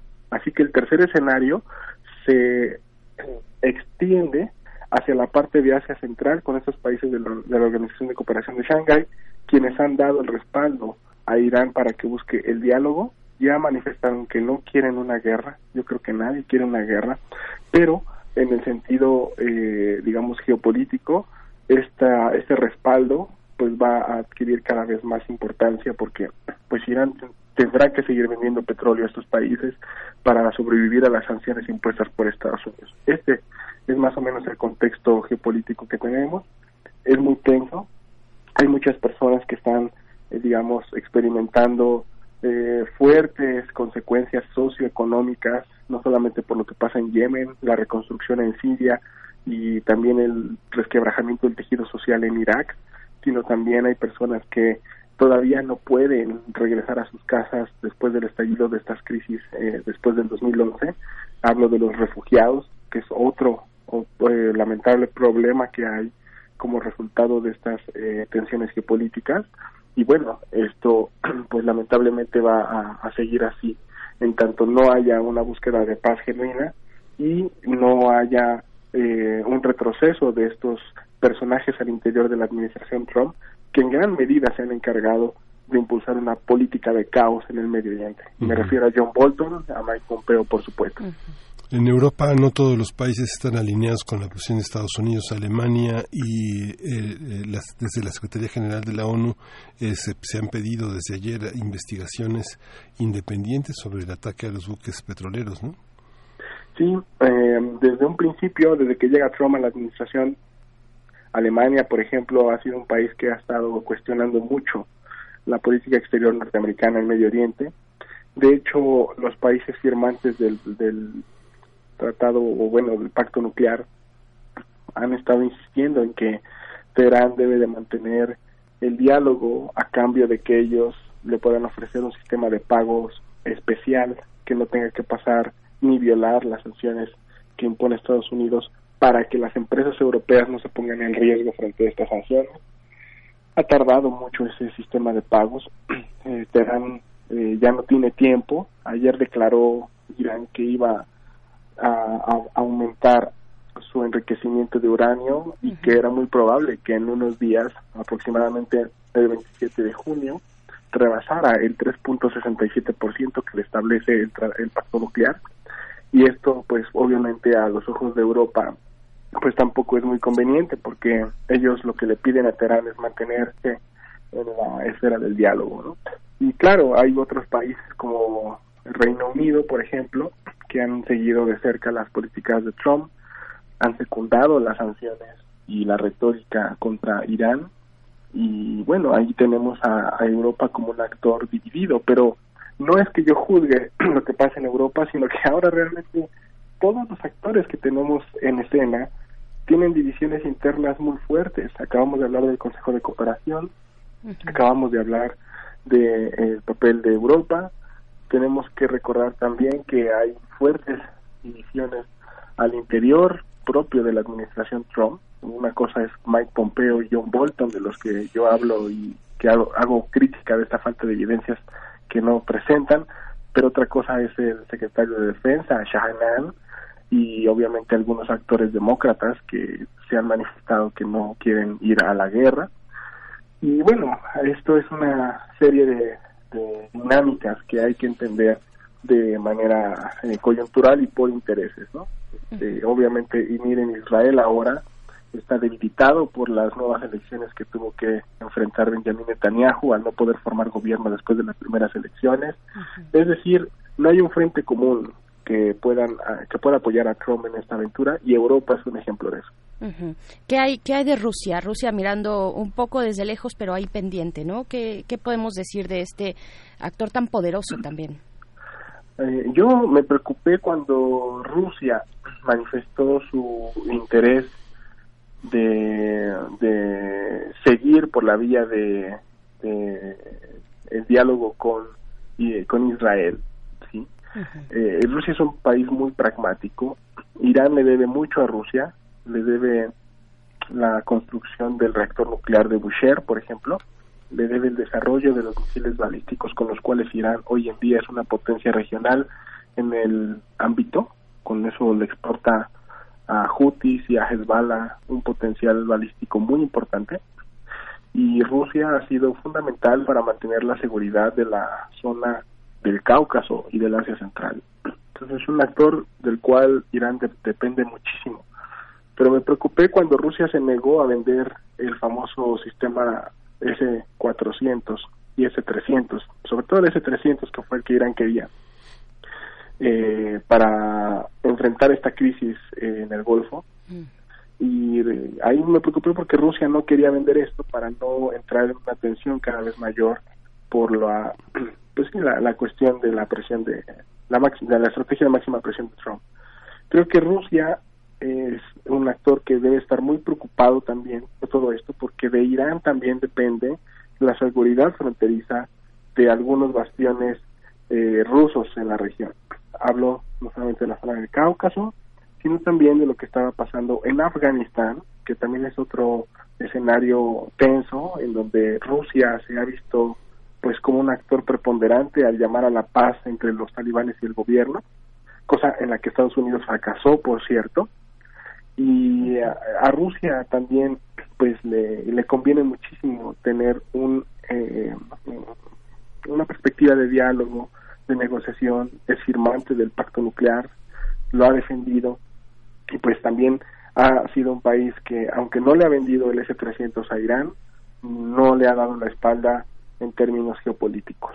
Entonces, también es un jugador importante y eh, creo que va a estar fungiendo como ha fungido en otras crisis como la crisis en Siria o la de Afganistán, como un actor broker, como un intermediario que pueda este, poner en la mesa de negociaciones en algún momento eh, a la administración Trump y a Irán en caso de que eh, la labor japonesa tenga éxito y en caso de que la administración Trump necesite una eh, una nueva mesa de negociaciones para las cuestiones de reelección en Estados Unidos. ¿no? Esto yo sé que va a ser difícil porque Irán ha manifestado que no quiere negociar con una persona como Trump, porque no tiene la legitimidad para hacerlo.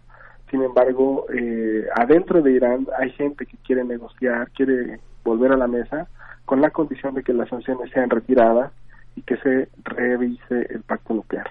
Claro. Doctor Moisés Garduño, nos quedan únicamente un par de minutos para preguntarte, pues, hacia dónde tenemos que, que- que estar fijando la mirada, hacia dónde ver, eh, dónde poner el acento, a qué estar pendientes. Sí, yo creo que es muy importante también en el análisis, pues siempre rechazar cualquier forma de guerra o de amenaza de guerra que, que hubiera. Ahorita y en estos momentos hay muchos actores que ya se están beneficiando con este ambiente de guerra, ¿no? Las, como decía en algún momento, las empresas aseguradoras de los buques en el Golfo Pérsico, pues levantaron muchísimo sus cuotas frente a lo que está pasando Claro. eh, las empresas petroleras estadounidenses eh, se han estado beneficiando de que países como Irán, países como Argelia, que habían estado también en una crisis política muy importante, Libia, que está al borde de una nueva guerra civil, ah, estos tres países están dejando de exportar petróleo en el mercado energético global y el petróleo de esquisto norteamericano, particularmente con las empresas tejanas, está tratando de aprovechar esta falta de crudo de estos países para posicionar el petróleo norteamericano a más de 53 dólares el barril. Entonces, también hay gente y empresas que se están beneficiando ahorita. ¿Qué decir de las empresas armamentistas? Trump aprovecha esta tensión para mandar armas a Arabia Saudí, diciéndole que la tensión es tan fuerte que necesita comprar otro paquete más que el Senado pues ya había prohibido por lo que pasó con Jamal Khashoggi, ¿no? Entonces, son este tipo de cosas que nos hacen pensar que a veces la amenaza de guerra es más redituable que la misma guerra. Pero ah, lo que yo lo que yo quiero decir es que a pesar de que este tipo de análisis existen, que esos intereses son evidentes, eh, nuestra lectura siempre debe de ir hacia evitar cualquier tipo de conflicto que pueda estallar, eh, desmontar la retórica que criminaliza a uno u otro actor, como es el caso de la administración Bolton contra Irán en estos momentos. No quiero decir que Irán no sea un país eh, ideal en donde no se violen derechos humanos y donde no haya elementos dictatoriales, por supuesto que lo hay, pero eso le concierne solo a la población de Irán resolverlo y no a Estados Unidos, ¿no? Estados Unidos no tiene la legitimidad en este momento Trump para resolver lo que está pasando en Venezuela, para darle democracia a Irán y pues tampoco tiene la legitimidad para de hacer otras cosas que ha hecho aquí, por ejemplo, en América Central con la Guardia Nacional en México, entre otras cosas, ¿no? Es, un, es un- una administración que no tiene una legitimidad moral a nivel internacional. Y por eso creo que nosotros debemos de ir hacia evitar y rechazar cualquier intento de guerra y de retórica que vaya en ese camino, eh, tomando en cuenta los intereses que acabamos de mencionar. Muy bien, pues estaremos atentos, atentas, doctor Moisés Garduño, de esta latencia de conflicto, tal vez un poco más, eh, que nos presentas y ese pan- este panorama tan complejo eh, en aquella región de nuestro planeta. Muchísimas gracias por conversar con la audiencia de Primer Movimiento. Y bueno, gracias a ustedes, Berenice Gracias, Ángel. Moisés. Un abrazo fuerte para todos. Hasta pronto igualmente, doctor Moisés. Y vamos con música, vamos a escuchar de Mahan Mirab, Mirarab Band, Ei Maheman, Ei Botechin.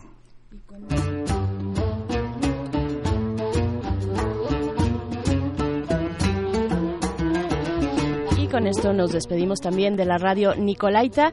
Nos escuchamos el día de mañana con ustedes a partir de las 8 de la mañana. Tengan un muy buen día. Hasta pronto.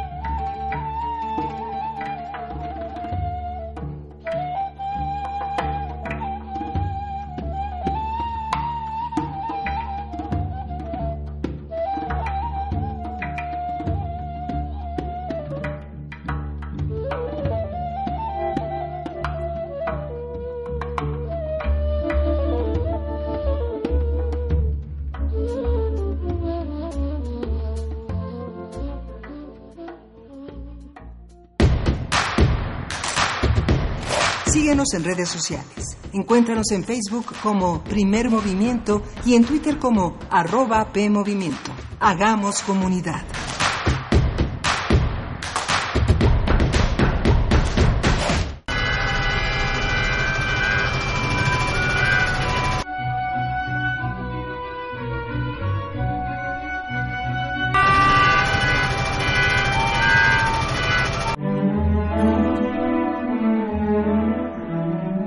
Cuando descarga cultura.unam va conmigo, todo es diferente. Disfruta poesía, novela, teatro y mucho más para escuchar en línea o descargar gratis. Descarga cultura.unam va conmigo. Prisma RU. Noticias, entrevistas, debate, cultura. La información de México y el mundo desde la mirada universitaria. Acompáñanos de lunes a viernes de 1 a 3 de la tarde por el 96.1 de FM. Prisma RU. Relatamos al mundo. Conduce Deyanira Morán.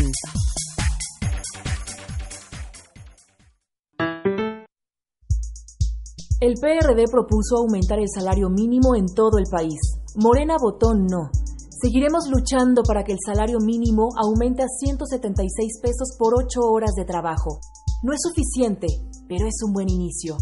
Que suba tu salario sí es posible. No hay pretextos. Exige a los diputados de Morena que apoyen esta propuesta del PRD y el salario suba en todo el país. PRD. Si tu terreno se encuentra cerca de zonas forestales, el riesgo de provocar un incendio es mayor. Cuando hagas quemas agropecuarias para preparar tu tierra, no lo hagas solo. Pide ayuda a personal capacitado o acude a las autoridades municipales. Infórmate de cómo hacerlo de forma segura. Amigo agricultor, que tu quema controlada no se descontrole. Si detectas un incendio, llama al 01800 incendio o al 911. Gobierno de México. Dentro de nuestra habitación, la ciudad se disfraza de apatía, pero las apariencias engañan. Cada sonido nos grita una historia urbana. Nuestra radio es el río que las comunica. Aguas Negras. Una serie de ficciones sonadoras. Jueves, 22 horas, por resistencia modulada. 96.1 de FM. Radio UNAM. Experiencia sonora. Un largo camino de 90 años de autonomía universitaria nos ha conducido por la pluralidad y la inclusión a una autonomía responsable que en la tolerancia y el respeto nos ha permitido ser diversos, a cultivar las artes y la libertad de las ideas, a construir ciudadanía. La autonomía está en nuestra gente. Está en nuestra gente. UNAM, 90 años de autonomía. Encuentra la música de primer movimiento día a día en el Spotify de Radio UNAM y agréganos a tus favoritos.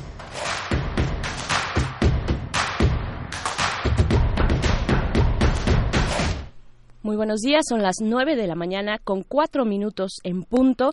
Continuamos en primer movimiento para iniciar la tercera hora en la que tendremos una conversación muy, muy interesante acerca de la negociación del TEMEC con este nuevo panorama electoral de Estados Unidos. Continuamos en cabina. Miguel Ángel Quemain, buenos días. Hola, Bernice, buenos días.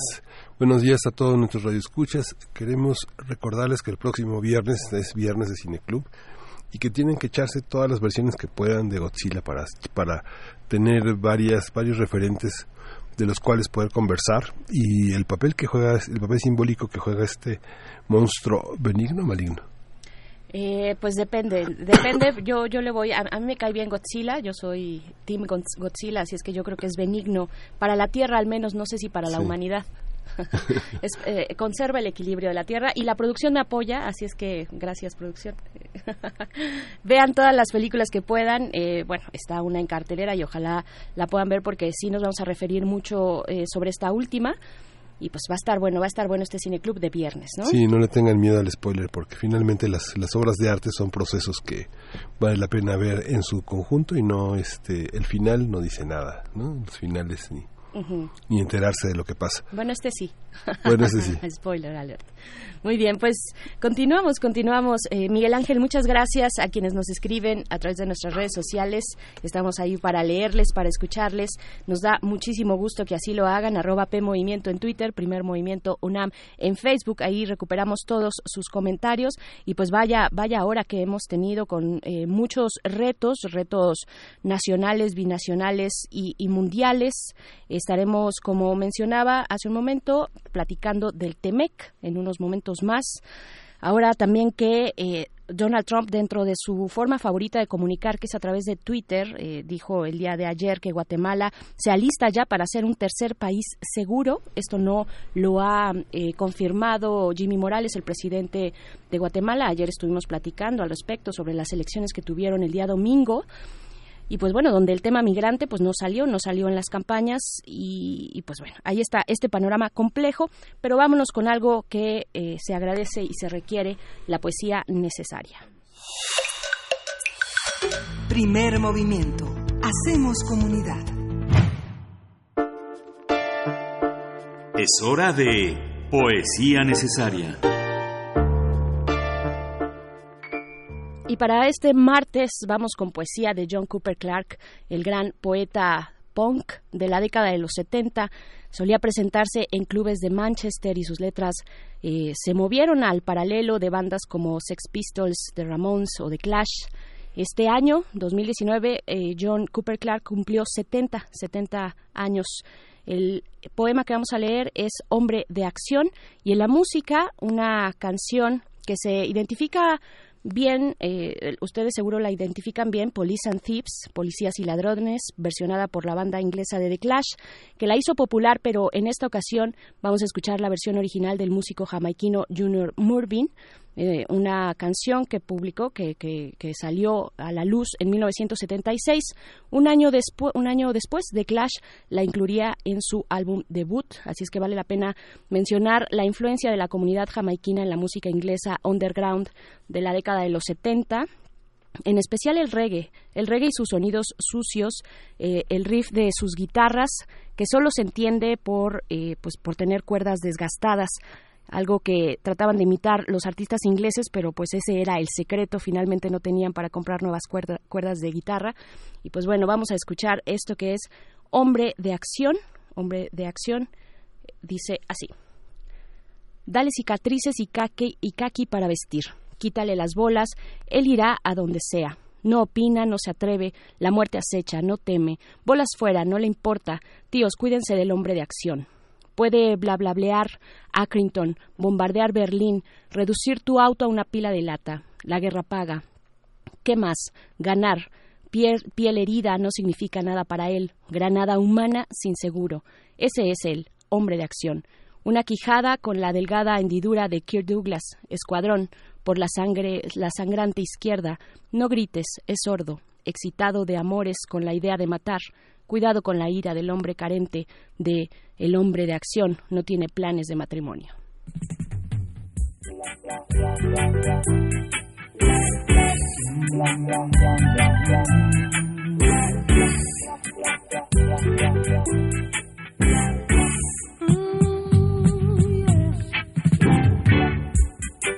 Police and thieves in the street.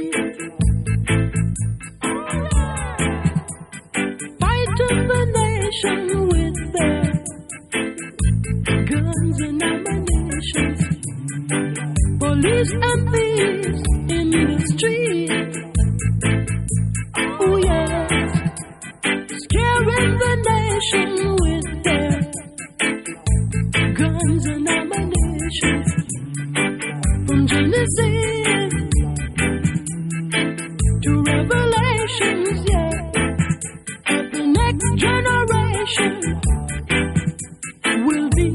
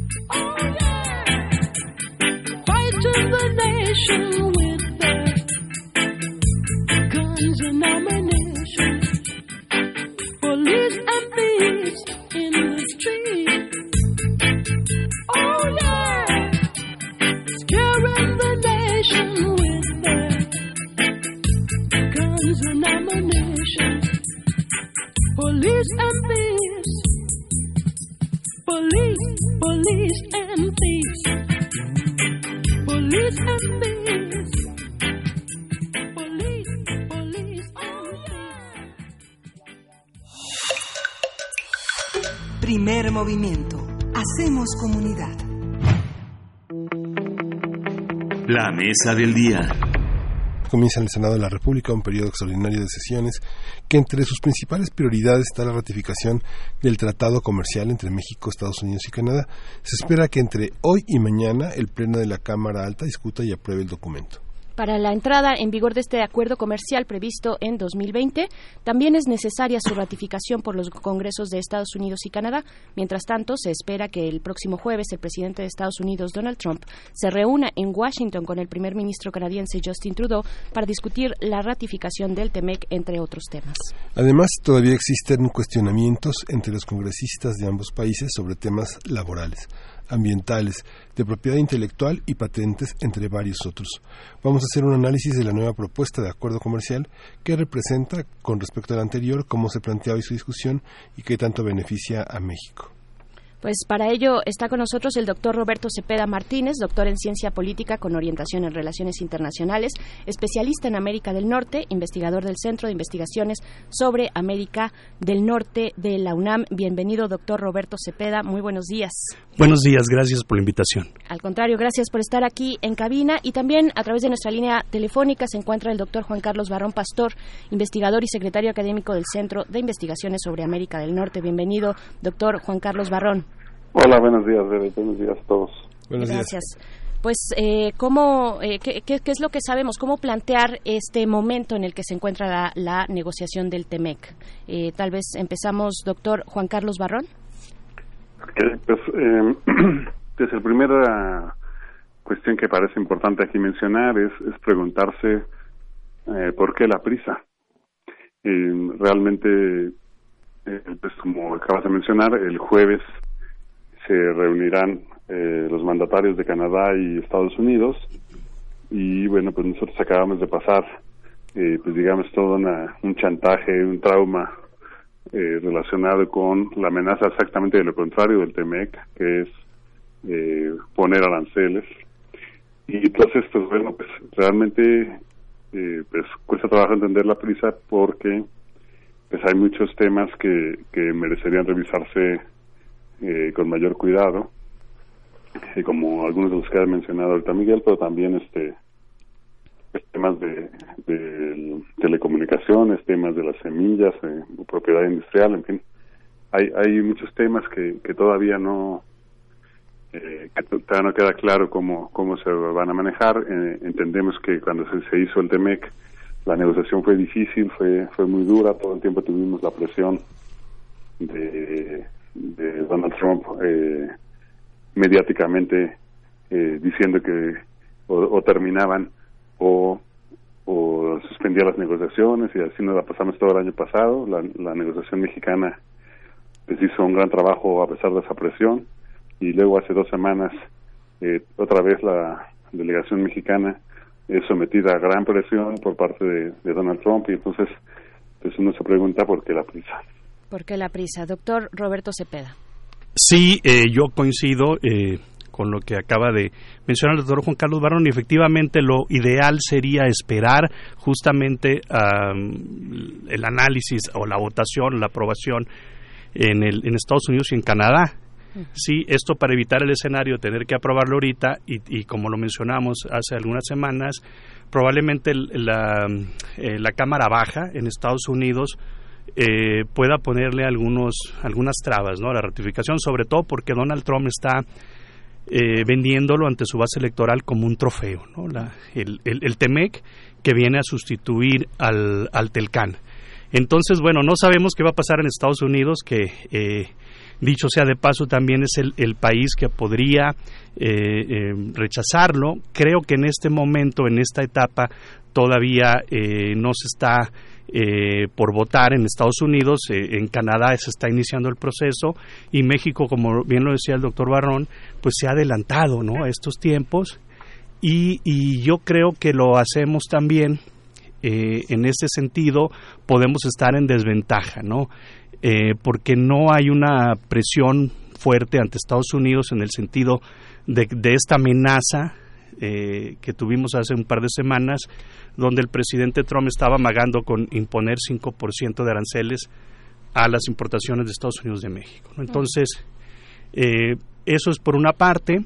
Por la otra parte, desafortunadamente, México y Canadá pues son economías dependientes de Estados Unidos. En caso de ir a una guerra comercial, esto afectaría justamente a México en mayor medida que Estados Unidos, ¿no? Sobre todo el, el porcentaje de las exportaciones que van desde México Estados Unidos es el 80%, Estados Unidos es muy menor, el porcentaje no llega ni al 30%. Entonces, en ese sentido, México tiene una economía 16 veces menor que Estados Unidos. Eh, además, bueno, el, el, el partido gobernante Morena tiene mayoría en el, en el Senado, donde se requiere mayoría simple precisamente para aprobar. Otros partidos, este, eh, el PAN, eh, otros partidos eh, de oposición, eh, están a favor de, de aprobar este eh, TEMEC. Al final del día no es el tema si se va a aprobar o no. Yo creo que, que en algún momento lo tendrán que aprobar, sino más bien el tema es por qué tan pronto, ¿no? Como decía el doctor Barrón. Claro. Eh, doctor, doctor Barrón, tal vez sea bueno recordar para nuestra audiencia en qué ánimos, en qué, eh, qué ánimos se, se virtieron durante las negociaciones el, el sexenio pasado, bueno, el año pasado, cuáles eran las intenciones de Donald Trump tal vez de eh, negociar de manera individual y no trilateral, eh, no, de, no a manera de región con un acuerdo de este tamaño. Sí, bueno, eh, desde mi punto de vista, ver, la, la cuestión, eh, bueno, es, es una cuestión electoral. Eh, es más, más que electoral, electorera. Y, eh, pues bueno, eh, Donald Trump eh, tiene un mensaje para sus seguidores. en ese mensaje les ha dicho que el Tratado de Libre Comercio de América del Norte era la peor eh, abominación y eh, bueno, dado que era el peor tratado que podían imaginar, pues él iba a eh, quitarlo. Después, pues bueno, pues eh, siempre no le pareció tan mal que tuviéramos un acuerdo de libre comercio, pero dijo, bueno, que México y, Canadá han abusado y entonces ahora nosotros vamos a, a, balancear las cosas. Y entonces, eh, pues bueno, se ocurrió toda la, negociación con la presión política y mediática que ya conocemos. Y entonces lo que lo que ocurre pues es que pues se tiene un TEMEC. Eh, ese ese TEMEC eh, pues bueno pa- pa- pasa de ser eh, o sea por un lado pues bueno realistamente pues es solamente una actualización del Tratado de Libre Comercio por temas que hace 20 años no no estaban este eh, previsibles. 25 años perdón. Y entonces este pues pues no no no queda claro eh, cómo es que el Tratado de Libre Comercio Americano del Norte era lo peor y, y ahora TEMEC ya va a ser lo mejor.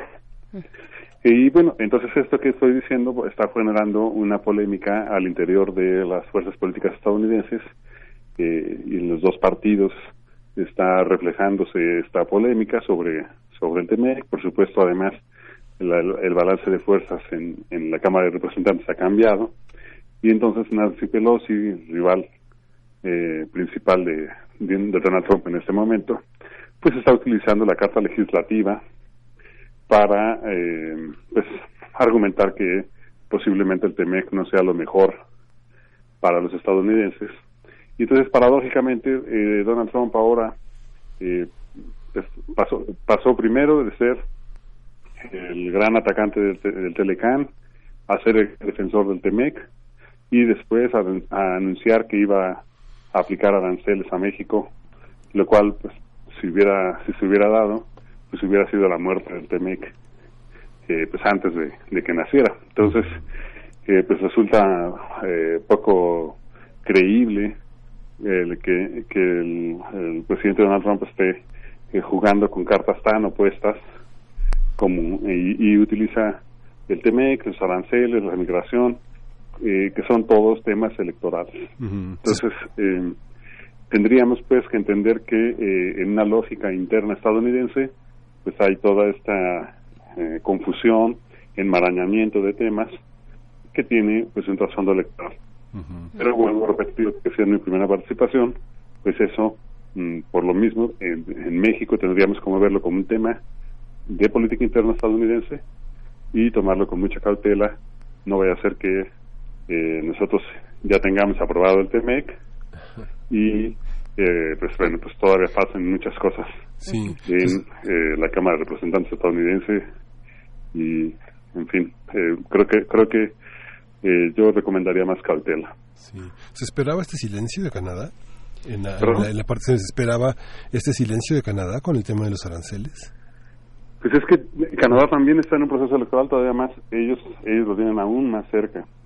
Y uno de los grandes problemas que tiene Trudeau en este momento en su propio país, pues es que no va arriba en las encuestas y parte de las razones por las cuales no está, además del escándalo de corrupción en el que se ha visto envuelto, eh, está pr- precisamente el tema de los lácteos y la manera en que se negoció el TEMEC. Entonces, eh, pues eh, supongo que parte de lo que se va a hablar el jueves pues tiene que ver con eh, pues el apoyo que Trump le da a los conservadores canadienses y la pues, aparente animadversión que tienen eh, Trudeau y, y Trump tratar de resolverlo.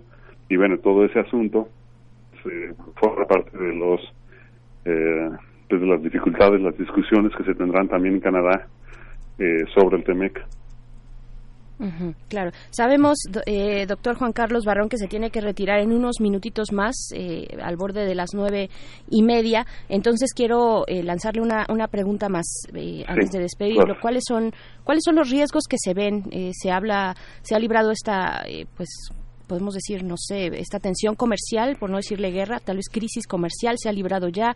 Eh, ¿qué, qué vendría a hacer el TEMEC en estos momentos con una, un panorama electoral como el que ya sabemos, con una tensión eh, en torno a los aranceles? ¿Qué, qué podemos decir al respecto? Eh, bueno, mm, creo que tenemos que tener muy claro cuáles son los intereses de México en esto. Y, y, pues bueno, entender que ellos tienen su, su proceso electoral y nosotros pues tenemos que, ser inteligentes en la negociación. Pero los intereses de México pues creo que no tendríamos por qué eh, pues, preocuparnos. Hay muchos temas como el tema de la, de la propiedad intelectual de las semillas, incluyendo el maíz. Está, por supuesto, el tema de, eh, pues el tema del momento. La geopolítica mundial está regida por el conflicto que se viene en el Internet de quinta generación, eh, llamado comúnmente 5G. Eh, está anunciando Facebook que abrirá una moneda eh, eh, similar al Bitcoin, pero operada por, por Facebook y algunos aliados eh, comerciales. En fin, hay, hay todo un, un conjunto de complejidades en diversos temas que tendrán que ver con el TEMEC en menos de una década. Y entonces, eh, el hecho de que el TEMEC no tenga ninguna eh, mención a temas de ciberseguridad, a ninguna mención a temas de, eh, finanzas en, en el ciberespacio, que, que tengamos el problema de que pudiéramos nosotros firmar eh, un tratado que nos que no que nos impida eh, contratar servicios tecnológicos con China por eh, que nos atrasemos pues en la tecnología de 5G en fin eh, hay, hay muchos temas que tendríamos que discutir y determinar eh, cuál es el interés nacional en esas en esas cuestiones. Y y bueno pues eso no se puede hacer en una mañana. Tendríamos pues que que, que hacerlo con cautela. Tendríamos que ver cómo se van a mover los actores políticos allá aprovechando la coyuntura de ellos. Pues nosotros pues asegurarnos de que eh, pues las letras chiquitas no nos vayan a poner en un problema y y además pues, ver que sea un acuerdo duradero porque si si en 25 años el- el- muchos de los temas del Tratado de Libre Comercio eh, quedaron pues no previsibles por por los, por los cambios tecnológicos pues ahora en 2019 pues, estamos en una situación aún más eh, dramática de transformación tecnológica eh, no podemos arriesgarnos a tener un tratado eh, viejo en, en el marco de, la, de las nuevas tecnologías que están eh, a- apenas despuntando. Claro. Bueno, pues de, de esta manera, eh, si está de acuerdo, doctor Roberto, eh, doctor Juan Carlos Barón, le, le despedimos entonces porque sabemos que se tiene que retirar. Sí. Sí, le agradezco mucho la, la atención y, la- y- y una disculpa por tener que No, pero bueno, el, el doctor Cepeda, que también es un investigador aquí del CISAN, que pues este, se quedará con ustedes. Muchas Sí, gracias. Por supuesto, nos quedamos en buenas Muchas manos con el gracias a ambos. doctor. Gracias, Sí. Juan Carlos. Gracias. Roberto, doctor Roberto esta- este señalamiento sobre la posibilidad de plantear eh, restricciones contractuales con otros países y no generar opciones a la, a la- a la- al dominio de Estados Unidos, ¿es posible? Eso es. Eh, bueno, es una muy buena, muy buena pregunta. Efectivamente, como se advertía por el doctor Barrón, dentro del, del nuevo TMEC está pues esta cláusula, ¿no? De cuando se va a firmar una un acuerdo de libre comercio con una, una economía que no es una economía de libre mercado, es una economía de mercado. Bueno, realmente el destinatario era China. Se tendrá que avisar a las otras partes y una de, de- uno de ellos tomarán una decisión de, de abandonar el TMEC. Con eso está blindando la región de América del Norte hacia China y nos pone en una, también en una situación eh, de desventaja, justamente por lo que señalaba se- el, el- el doctor Barrón. Y también hay que advertir que el- la negociación o la renegociación del TELCAN que derivó en el TEMEC se da justamente en el contexto de una guerra comercial de Estados Unidos con China. Sí, y ahí sí efectivamente no, no estamos hablando de una economía integrada, estamos hablando de que el mayor déficit eh, comercial que tiene Estados Unidos es con China, ¿no? Es seis, siete veces más grande que el que tiene con México. Eh, y uno de los objetivos justamente de la administración Trump en, en, este, digamos, proceso de renegociación de tratados de libre comercio o de replanteamiento de las relaciones comerciales a nivel global es disminuir el déficit comercial. Entonces, realmente desde que empezó todo esto del TEMEC, incluso el adversario, por decirlo de alguna manera, era China. Y a México se le ha estado amagando, se le, se le ha estado amenazando, haciendo bullying, pero al final del día eh, es una cuestión más política, ¿no? Como lo decíamos en algunos momentos, elector, electorera, eh, para eh, satisfacer a su base electoral. Yo no creo, yo no, yo no veo que Estados Unidos entre a una guerra comercial con México porque son economías eh, integradas, ¿no? Eh, 40% de los componentes o del 40% de lo que México, a ver, ¿cómo, cómo plantearlo? 40% de cada dólar que México exporta a Estados Unidos tiene componentes hechos en Estados Unidos. Ese porcentaje es el 4% de China. Lo que exporta China a Estados Unidos solamente tiene el 4%. Canadá es el 25%. Es decir, que estamos hablando de una economía regional, sí, sobre todo en la industria automotriz y en otras, ¿no? Donde parte de lo que es exporta e importa son insumos que al final del día eh, van a eh, repercutir si hay una guerra arancelaria de manera negativa para cada uno de los países, ¿no? Entonces yo veo el tema más político con México y con China sí, ahí sí hay una guerra eh, comercial que tiene tintes también de una lucha por la hege- hegemonía, ¿no? Ay, que le pregunte algo tan obvio, Mm. pero ¿qué es un déficit comercial? ¿Cómo, es- ¿Cómo se entiende un déficit comercial desde alguien que no es especializado en una- un tema económico? Eh, básicamente son las exportaciones y las importaciones que tiene un país cuando las importaciones y lo que compra ese país sobrepasa las exportaciones y hay un déficit. Lo contrario sería un superávit, ¿no? Si hay mayores exportaciones. Eh, en, caso, en este caso, Estados Unidos eh, tiene eh, una economía muy eh, deficitaria, por decirlo de alguna manera, eh, que esto no necesariamente es malo, sí, hay, hay que ver lo que Estados Unidos es líder en algunas empresas, en algunas industrias. Eh, el caso de China hay mucha manufactura que se ha trasladado justamente de Estados Unidos. Cuando, cuando Donald Trump decía que los empleos se habían eh, venido a México, era realmente que se habían ido a China, porque eso es la mano de obra es más barata, más productiva. Estamos hablando de los últimos 20 años, ¿no? Entonces eso ha llevado a que muchas empresas estadounidenses, ¿no? me imagino la esta Apple, ¿no? donde muchas computadoras de marca estadounidense se ensamblan en China. ¿sí? Entonces hay una exportación eh, por la mano de obra barata. Eh, sin embargo, no son economías integradas, como lo decíamos. Eso también, efectivamente, no, de acuerdo a los economistas, a los expertos, no necesariamente un déficit es malo. ¿sí?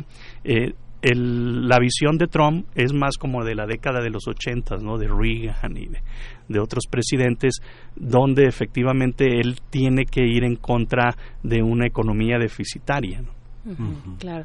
Eh, bueno, son, como dices, Miguel Ángel, también temas muy técnicos de pronto. Eh, ¿cuáles, ¿Cuáles son las diferencias, eh, doctor Roberto Cepeda, ¿Cuáles son las diferencias entre el TLC como Tratado de Libre Comercio con esta versión que tenemos ahora, el TEMEC? ¿Es un acuerdo regional o también le podemos llamar libre comercio? ¿En qué consistirían las diferencias? Es una muy buena pregunta. Desde mi punto de vista hay un retroceso en el proceso de integración comercial. Se aumenta el umbral eh, del contenido regional del 62.5 al 75% en el caso de la industria automotriz. Se ponen restricciones laborales, por ejemplo, 16 dólares eh, por hora en al menos 40% de la producción de autos y de autopartes, ¿no? Esto también en detrimento de México, porque muchas empresas se venían acá por los bajos salarios. El salario promedio de la industria manufacturera en México no llega ni a los 3 dólares por hora, mientras en Estados Unidos y Canadá es de alrededor de 20 dólares por hora. Entonces, efectivamente, esto es lo que está tratando de hacer Estados Unidos, es que muchas empresas se relocalicen hacia eh, su país de origen y todo esto obviamente porque volvemos al déficit comercial que es de alrededor de 70 mil millones de dólares que tiene Estados Unidos con México donde eh, poco más de 50 mil son de solamente de la industria automotriz. Entonces el tema de la industria automotriz es clave en todo esto no eh, al mismo tiempo este el umbral de contenido regional está brindando la parte para los insumos asiáticos especialmente de China de Corea de otros países donde son más baratos no entonces esto probablemente lleva una pérdida de competitividad de la región de América del Norte en la industria automotriz que había sido una de las que había experimentado mayor auge, ¿no? Gran parte de la producción, eh, estamos hablando de casi el 20% de la producción automotriz de América del Norte se pasó para México cuando al inicio del TLC era llegaba al 5%. Entonces, al mismo tiempo hubo un declive del, de la producción automotriz en Estados Unidos y Canadá a favor de México. Y todo esto tema de los bajos salarios, pero también México es un país con eh, altos índices de productividad, ha aumentado la productividad ¿no? por, por trabajador. Eh, el otro, eh, digamos, yo, yo no vería muchos cambios en el, del, del Telcan anterior al TEMEC y los pocos que hay es el tema laboral, el contenido regional, lo que se hablaba ahorita de las nuevas industrias que han emergido o en el comercio electrónico, etcétera eh, yo más bien veo como eh, un, paso atrás en el proceso de integración porque se están eh, protegiendo la, economía estadounidense. ¿no? efectivamente esto lo, vamos a ver más adelante, cuáles serán los resultados de, este nuevo TEMEC, pero yo, yo destacaría también eh, el, el, tema justamente de los sindicatos, el tema laboral, eh, donde eh, Estados Unidos eh, está exigiendo que México, bueno, ya se hizo la reforma laboral, ahora que dé pruebas de que se implementó, ¿no? Esto sería una cuestión diferente, por ejemplo, mayores provisiones en el tema laboral, en el tema ambiental, eh, las patentes, en el caso de las medicinas, se aumenta el periodo y esto hace que sean más caros los medicamentos. Eh, en fin, bueno, yo, yo no le veo muchos cambios eh, respecto al NAFTA anterior y los que hay son en el sentido de, que Estados Unidos está protegiendo sus intereses. Ahí, por ejemplo, ver la composición en el legislativo de, de todo este material eh, le da tintes partidistas, le da tintes ideológicos a, la, a esta definición del Telecán, pensando, por ejemplo, en estas cosas que nos acaba de decir Roberto, eh, el tema de los medicamentos encarecidos, el plazo más amplio de patentes, el tema de la propiedad intelectual y del derecho de autor, eh, todo este tipo de, de aspectos que afectan, por ejemplo, la industria cinematográfica, al crecimiento comercial de las industrias culturales, cómo este cómo hacerlo para que los pobres sean menos pobres bajo la óptica de un gobierno que intenta ser más más más abierto aunque con políticas también como como señala de Trump de los 80 y tal vez de López Obrador de los de los 80 también finales de los 70 ¿no? Sí, bueno, eh, e, efectivamente todos eh, estos temas, como lo hemos como lo hemos mencionado, eh, no necesariamente van a favor de, de ciertos sectores eh, minoritarios, de ciertas industrias. Eh, el, caso que mencionabas, eh, los medicamentos, la, industria cultural, y probablemente sea un retroceso o vaya en detrimento justamente de la consolidación de, de, de, estas, de estas industrias. Pero a mí me gustaría remarcar algo, subrayarlo, en el sentido de que el presidente Trump pues es un, presidente más nacionalista, eh, y él va a tratar justamente de, de, vender este nuevo, nuevo tratado, como que se están regresando los empleos, como que se están protegiendo también los intereses de Estados Unidos, nos encontramos en desventaja, sí, justamente. Esto también afecta a México, hay que decirlo de manera clara. ¿Qué opciones tenemos? En una, estamos en una posición de desventaja nuestro principal socio comercial, la principal economía del mundo, una economía que tiene el poder para sobrevivir una guerra comercial de aranceles del 5 al 10%, aunque México haya una retaliación. Esto nos lleva a ceder en ciertos temas, a, a, ceder en ciertos eh, eh, rubros en la negociación y al final del día yo lo sintetizaría como eh, es bueno el nuevo TEMEC yo creo que no hay que ver, no hay que celebrarlo sino hay que decir, eh, un, nos salvamos de una guerra comercial con nuestro principal socio comercial. Más que una celebración, es un, una sensación de alivio de que no fuimos a una guerra comercial con el principal socio comercial de México. Y eso también nos deja una lección. Hay que buscar diversificar nuestros mercados de exportación, de, importación, nuestros principales socios comerciales, porque eh, esto no termina aquí. ¿sí? aunque se apruebe el, el TEMEC, vamos a suponer que se apruebe en Estados Unidos también, eso no nos va a salvar de una nueva amenaza de aranceles, ¿no? Vinculado al tema migratorio. Si Trump decide o si Estados Unidos decide de manera discrecional que México no está cumpliendo con el acuerdo en término migratorio, va a imponer aranceles. O sea, esto no nos salva justamente, ¿no? Y al contrario, bueno, no sé si hay al contrario, pero al menos sirvió también para tomarnos la, la medida, ¿no? Para tomarle la medida eh, al, al, gobierno, eh, a las reacciones que pueda tener frente a estas amenazas del gobierno de México. Eh, ¿Qué decir?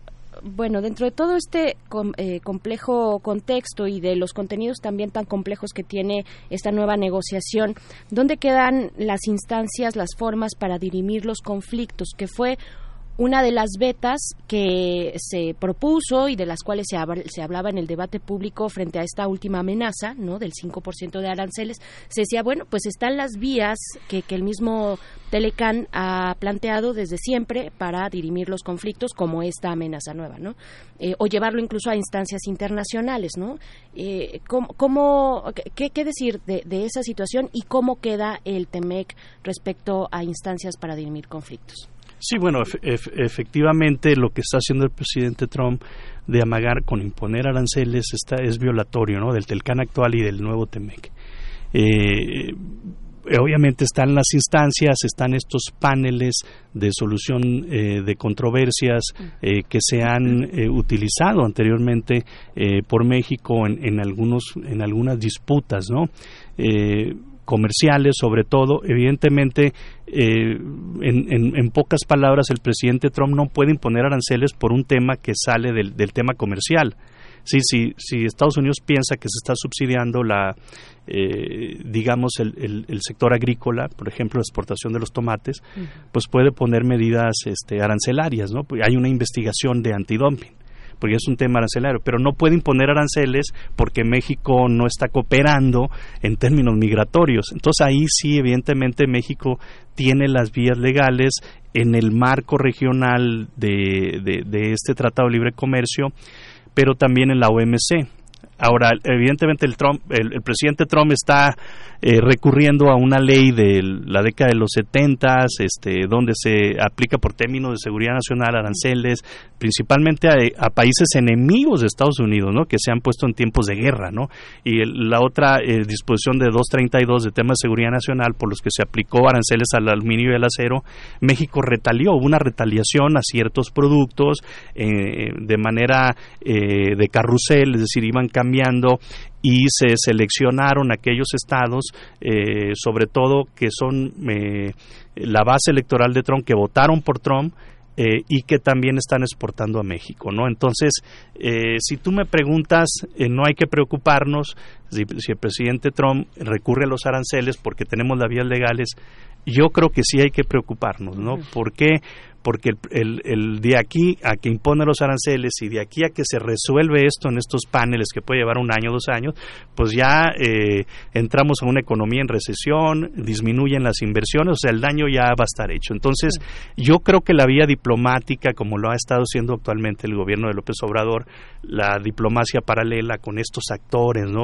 miembros del Partido Republicano, del Congreso, del Senado, que prácticamente bloquearon esta eh, eh, propuesta eh, de Trump de los aranceles al aluminio y al acero y que también advirtieron que iban a tomar represalias legales en caso de que se aplicaran estos nuevos aranceles al 5%. Entonces, yo creo que evidentemente hay una vía legal, una vía jurídica, pero nunca se sabe con el presidente Trump, ¿no? Entonces, tampoco hay el, el sistema de contrapesos en Estados Unidos también es muy lento y también el tema del conflicto conflicto entre partidos políticos del Partido Republicano y el Partido Demócrata. Se hablaba también de que el Partido Republicano podría bloquear esta imposición de aranceles, ¿no? Eh, pero una vez que se que el presidente ya hacía el decreto, ya el Partido Republicano no iba a ir en contra de su presidente, ¿no? Porque eso iba a debilitarlo en las elecciones. Entonces también es un tema de repente eh, eh, muy complejo que sí hay, hay, que recurrir a las vías legales. Yo creo que retaliar es muy bien, ¿no? O sea, aplicar aranceles efectivamente en el momento que vienen los aranceles, en ese momento aplicar los aranceles de México. Pero antes agotar todas las vías diplomáticas. Sí. Uh -huh. Claro, eh, hemos visto que Donald Trump le habla a su electorado con a, través de por lo menos tuitazos, tuitazos hacia el exterior, ¿no? Que han sido las banderas de su nueva campaña, tanto la migración como la cuestión de los eh, del déficit, ¿no? Toda esta crisis comercial con China. Pero ¿cómo, ¿cómo llega Donald Trump a este momento, al momento en el que hoy en la noche va a iniciar una campaña eh, dentro, con, con, otros, una veintena de candidatos republicanos, ¿no? ¿Cómo llega? Efectivamente, esto es lo que le impacta en la vida cotidiana a ese electorado que fue abandonado, digamos, por eh, Hillary Clinton y por los demócratas de, de, de ese momento. Bueno, llega un presidente, yo creo, fortalecido por eh, esta imposición del, de su política migratoria a México. ¿no?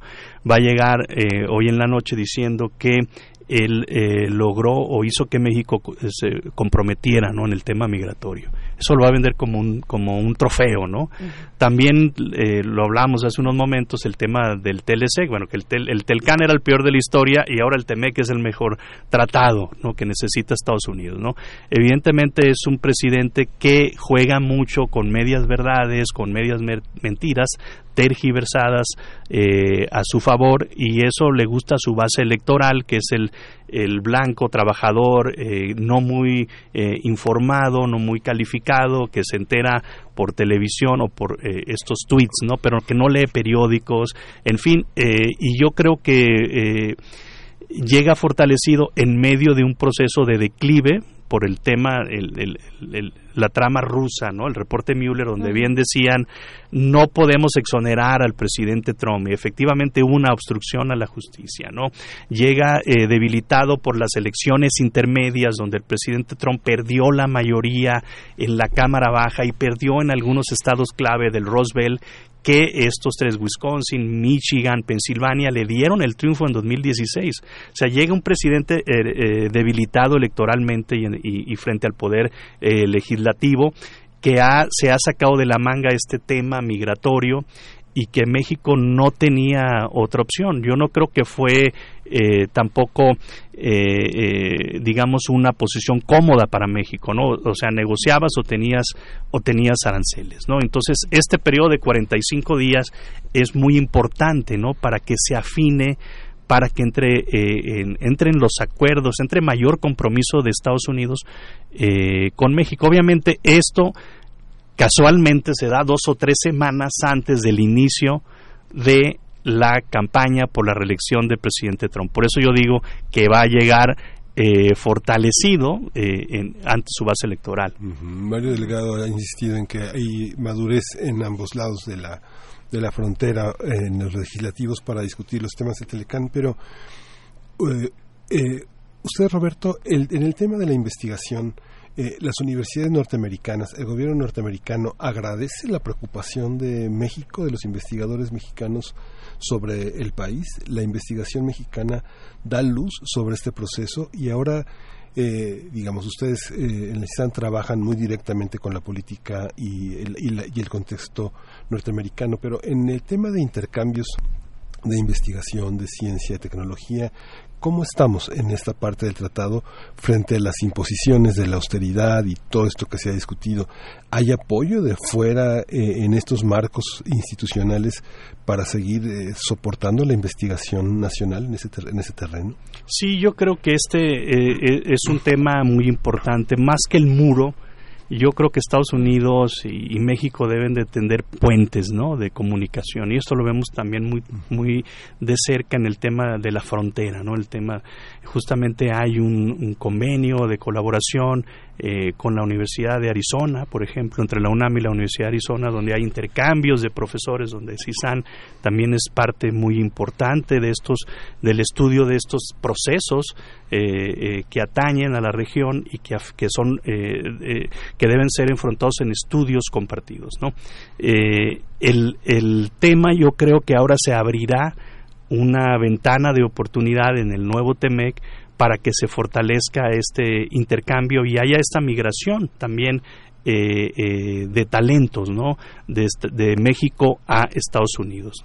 Eh, el, el tema eh, educativo, el tema de, la uni- eh, de las universidades es muy importante, ¿no? Fortalecer nuestros vínculos con universidades de, Estados Unidos, eh, de Canadá, a través de, eh, de convenios de colaboración, y es justamente a eso que me refiero, ¿no? Ahí están eh, estos, estos puentes que se han hecho. Obviamente estamos hablando de, eh, de unos países dispares ¿no? en, en, en el desarrollo. Si uno ve el porcentaje del PIB que se dedica a ciencia, tecnología, innovación, pues es mucho más alto ¿no? En Estados Unidos que en México. En México prácticamente la mayor parte de la investigación de las publicaciones, eh, más de la mitad lo hace la UNAM. Entonces hay, hay, hay una serie eh, de divergencias en Estados Unidos. Las universidades, hay un sistema de universidades privado, un sistema de universidades eh, también estatal, eh, público. Están estas famosas Ivy Leagues, que son las eh, universidades, las mejores universidades del mundo, están en Estados Unidos y están en Reino Unido, ¿no? Y eso depende también eh, de una política de fomento a la educación, donde se destinan eh, mayores recursos. Eh, efectivamente, el, el tema de la, eh, de la investigación y la innovación debe ser prioridad también para México y yo creo que este tipo de acuerdos, porque si nos vamos a la década de los 80s o 90s, o sea, el Telcán es más que libre comercio. Miguel Ángel. Yo diría que se ha creado un andamiaje institucional, eh, un- una, una estructura a través de la cual otros procesos de co- co- cooperación y de colaboración en diversos sectores, entre ellos el educativo, se han fortalecido. ¿no? Eh, se han creado avenidas de colaboración y todo esto se da por el tema comercial. ¿Sí? Eh, antes no teníamos mucha colaboración con Canadá, yo recuerdo, cuando empecé a estudiar Canadá en la década de los noventas, eh, sin embargo, todo, toda esta interacción se ha fortalecido gracias al TLC, porque yo digo, es más que comercio, ¿no? Eh, debería también incluir una parte importante de seguridad y de migración. Canadá, Canadá. eh, hace un momento Miguel Ángel preguntaba sobre, pues, cómo interpretar el silencio. Interpreta mi silencio, dice Canadá, ¿no? Nos dice a nosotros cómo se eh, qui- quitó las manos, ¿no? Cuando Donald Trump arremetía en sus momentos más complicados. Me parece que fue justo las intermedias, ¿no? Igual como un tema de campaña, creo, recuerdo, eh, el año pasado. ¿Qué- ¿Cómo interpretar la actuación de Canadá? ¿Qué, qué- qué podemos eh, decir? ¿Qué papel juega en todo este, digamos, ajedrez político que se plantea? Yo creo que Canadá es un socio comercial, es un aliado importante de México, se ha fortalecido la relación comercial, eh, en el periodo del NAFTA más o menos 10, 11 veces. Eh, hay una eh, colaboración interinstitucional entre provincias de Canadá, entre Quebec, yo resaltaría el caso de que una delegación general de Quebec en México, la Embajada de Canadá también tiene muchos acuerdos con las diferentes provincias con México, en fin, pero también hay, hay, hay que decirlo, cada uno ve por sus intereses. ¿no? eh, yo no recuerdo eh, haber escuchado una declaración del primer ministro Justin Trudeau eh, apoyando a México en contra de este discurso anti, anti México de Donald Trump, de la construcción del muro, del tema migratorio. También hay que resaltar que en, el, la, en la fase final del proceso de negociación del TEMEC, México llegó a un acuerdo de manera bilateral con Estados Unidos que no fue muy bien visto por la parte canadiense, ¿no? Porque prácticamente Trump les dijo, ya llegamos a un acuerdo con México y si ustedes se quieren eh, eh, unir, pues nada más tienen un mes. Recuerdo esto que se dio a finales de agosto del año pasado y que por los tiempos también legislativos Canadá tenía que firmarlo durante el mes de octubre y se esperaron hasta, perdón, durante el mes de septiembre y se esperaron hasta el último día, eh, la, última hora creo que era un domingo y se llegaron ahí de acuerdo. Entonces realmente, eh, evidentemente se ha fortalecido la relación con Canadá, eh, sin embargo no hay una postura unificada para hacer frente a las amenazas de Estados Unidos. Lo ha habido en algunos casos, por ejemplo, en la industria automotriz, cuando se blindó el tema regional que también favorece a los componentes y a los insumos que se usan en la industria automotriz. Y aquí también Canadá está muy integrado en esta industria, ¿no? Probablemente en el, en, el tema de la negociación de algunos aspectos del TEMEX sí hubo una, pero ya en, la política eh, exterior, eh, digamos, frente a otros temas, el tema migratorio, el tema del muro, el tema de seguridad, pues efectivamente eh, cada, cada país, México y Canadá, van por su propio camino, ¿no? Claro. Bueno, pues estamos eh, en esta conversación con el doctor Roberto Cepeda hablando del TEMEC, de este panorama complejo. Doctor, antes de despedirnos, eh, pues nos quedan de hecho como tres minutitos.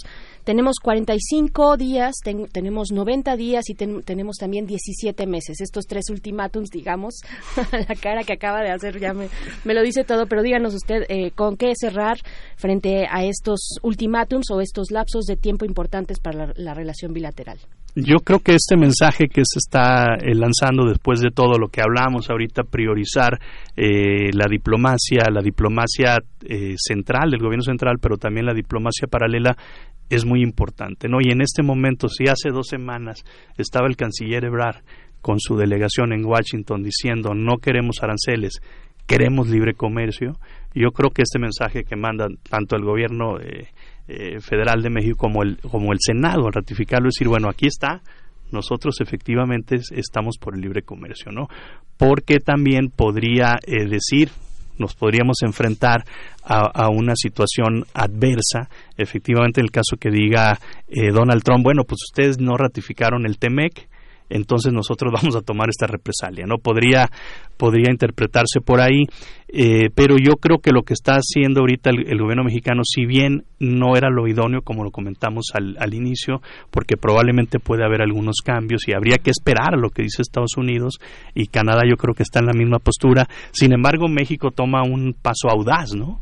De eh, adelantarse en este proceso y ser el primer el primero de los tres países en ratificar el, el TEMEC. Además que los procesos en, en México son relativamente más fáciles. El tema de Canadá también, bueno, Estados Unidos viene un receso en agosto. Eh, si no se aprueba en agosto, pues ya se complica mucho. En Canadá hay elecciones en octubre eh, para renovar el primer obviamente al, Parlamento, donde emerge el primer ministro, y eso también complica la ratificación del TEMEC. México, digamos que era de los tres países donde menos se complicaba la ratificación. Lo decíamos al ministro Jesús Seade, que es subsecretario de Relaciones para América del Norte, participó de manera definitiva en la fase final de la negociación. O sea, el partido Morena no tiene, eh, eh, digamos, no tendría ninguna objeción. Eh, en, para alcanzar la mayoría, ¿no? Entonces, el tema no es si, si, se va a lograr la mayoría, el tema es en qué momento se aprobaba. Eh, y ahora, bueno, en este momento México toma la iniciativa justamente por este contexto de la guerra comercial, ¿no? Hace dos o tres semanas estábamos, no queremos aranceles, queremos libre comercio, y yo creo que eso iría por ese por ese camino, ¿no? Y, evidentemente no es el mejor de los tratados, hay un retroceso en la integración comercial, pero nos estamos hablando de una guerra comercial con nuestro principal socio comercial y la gran lección es buscar otros mercados y reducir la dependencia de Estados Unidos porque estamos en una situación de vulnerabilidad. Muy bien, bueno, pues qué complicado, qué complejo está también la cumbre del G20, ¿no? Esta pues era una oportunidad para eh, hacer alianzas comerciales o al menos generar alguna empatía, pero agradecemos mucho esta conversación, doctor Roberto Cepeda Martínez, eh, pues gracias, gracias por estar acá. Gracias por la invitación. Gracias, Roberto. Pues bueno, estamos a punto de despedirnos, son las 9 con 57 minutos. Vamos a escuchar algo de música antes de irnos, creo. Sí, con esto nos despedimos, de hecho. Con eso nos vamos, nos vamos a escuchar a Con El Mecánico. Y bueno, gracias por su atención. Nos escuchamos mañana. Esto fue Primer Movimiento. El mundo es de la universidad.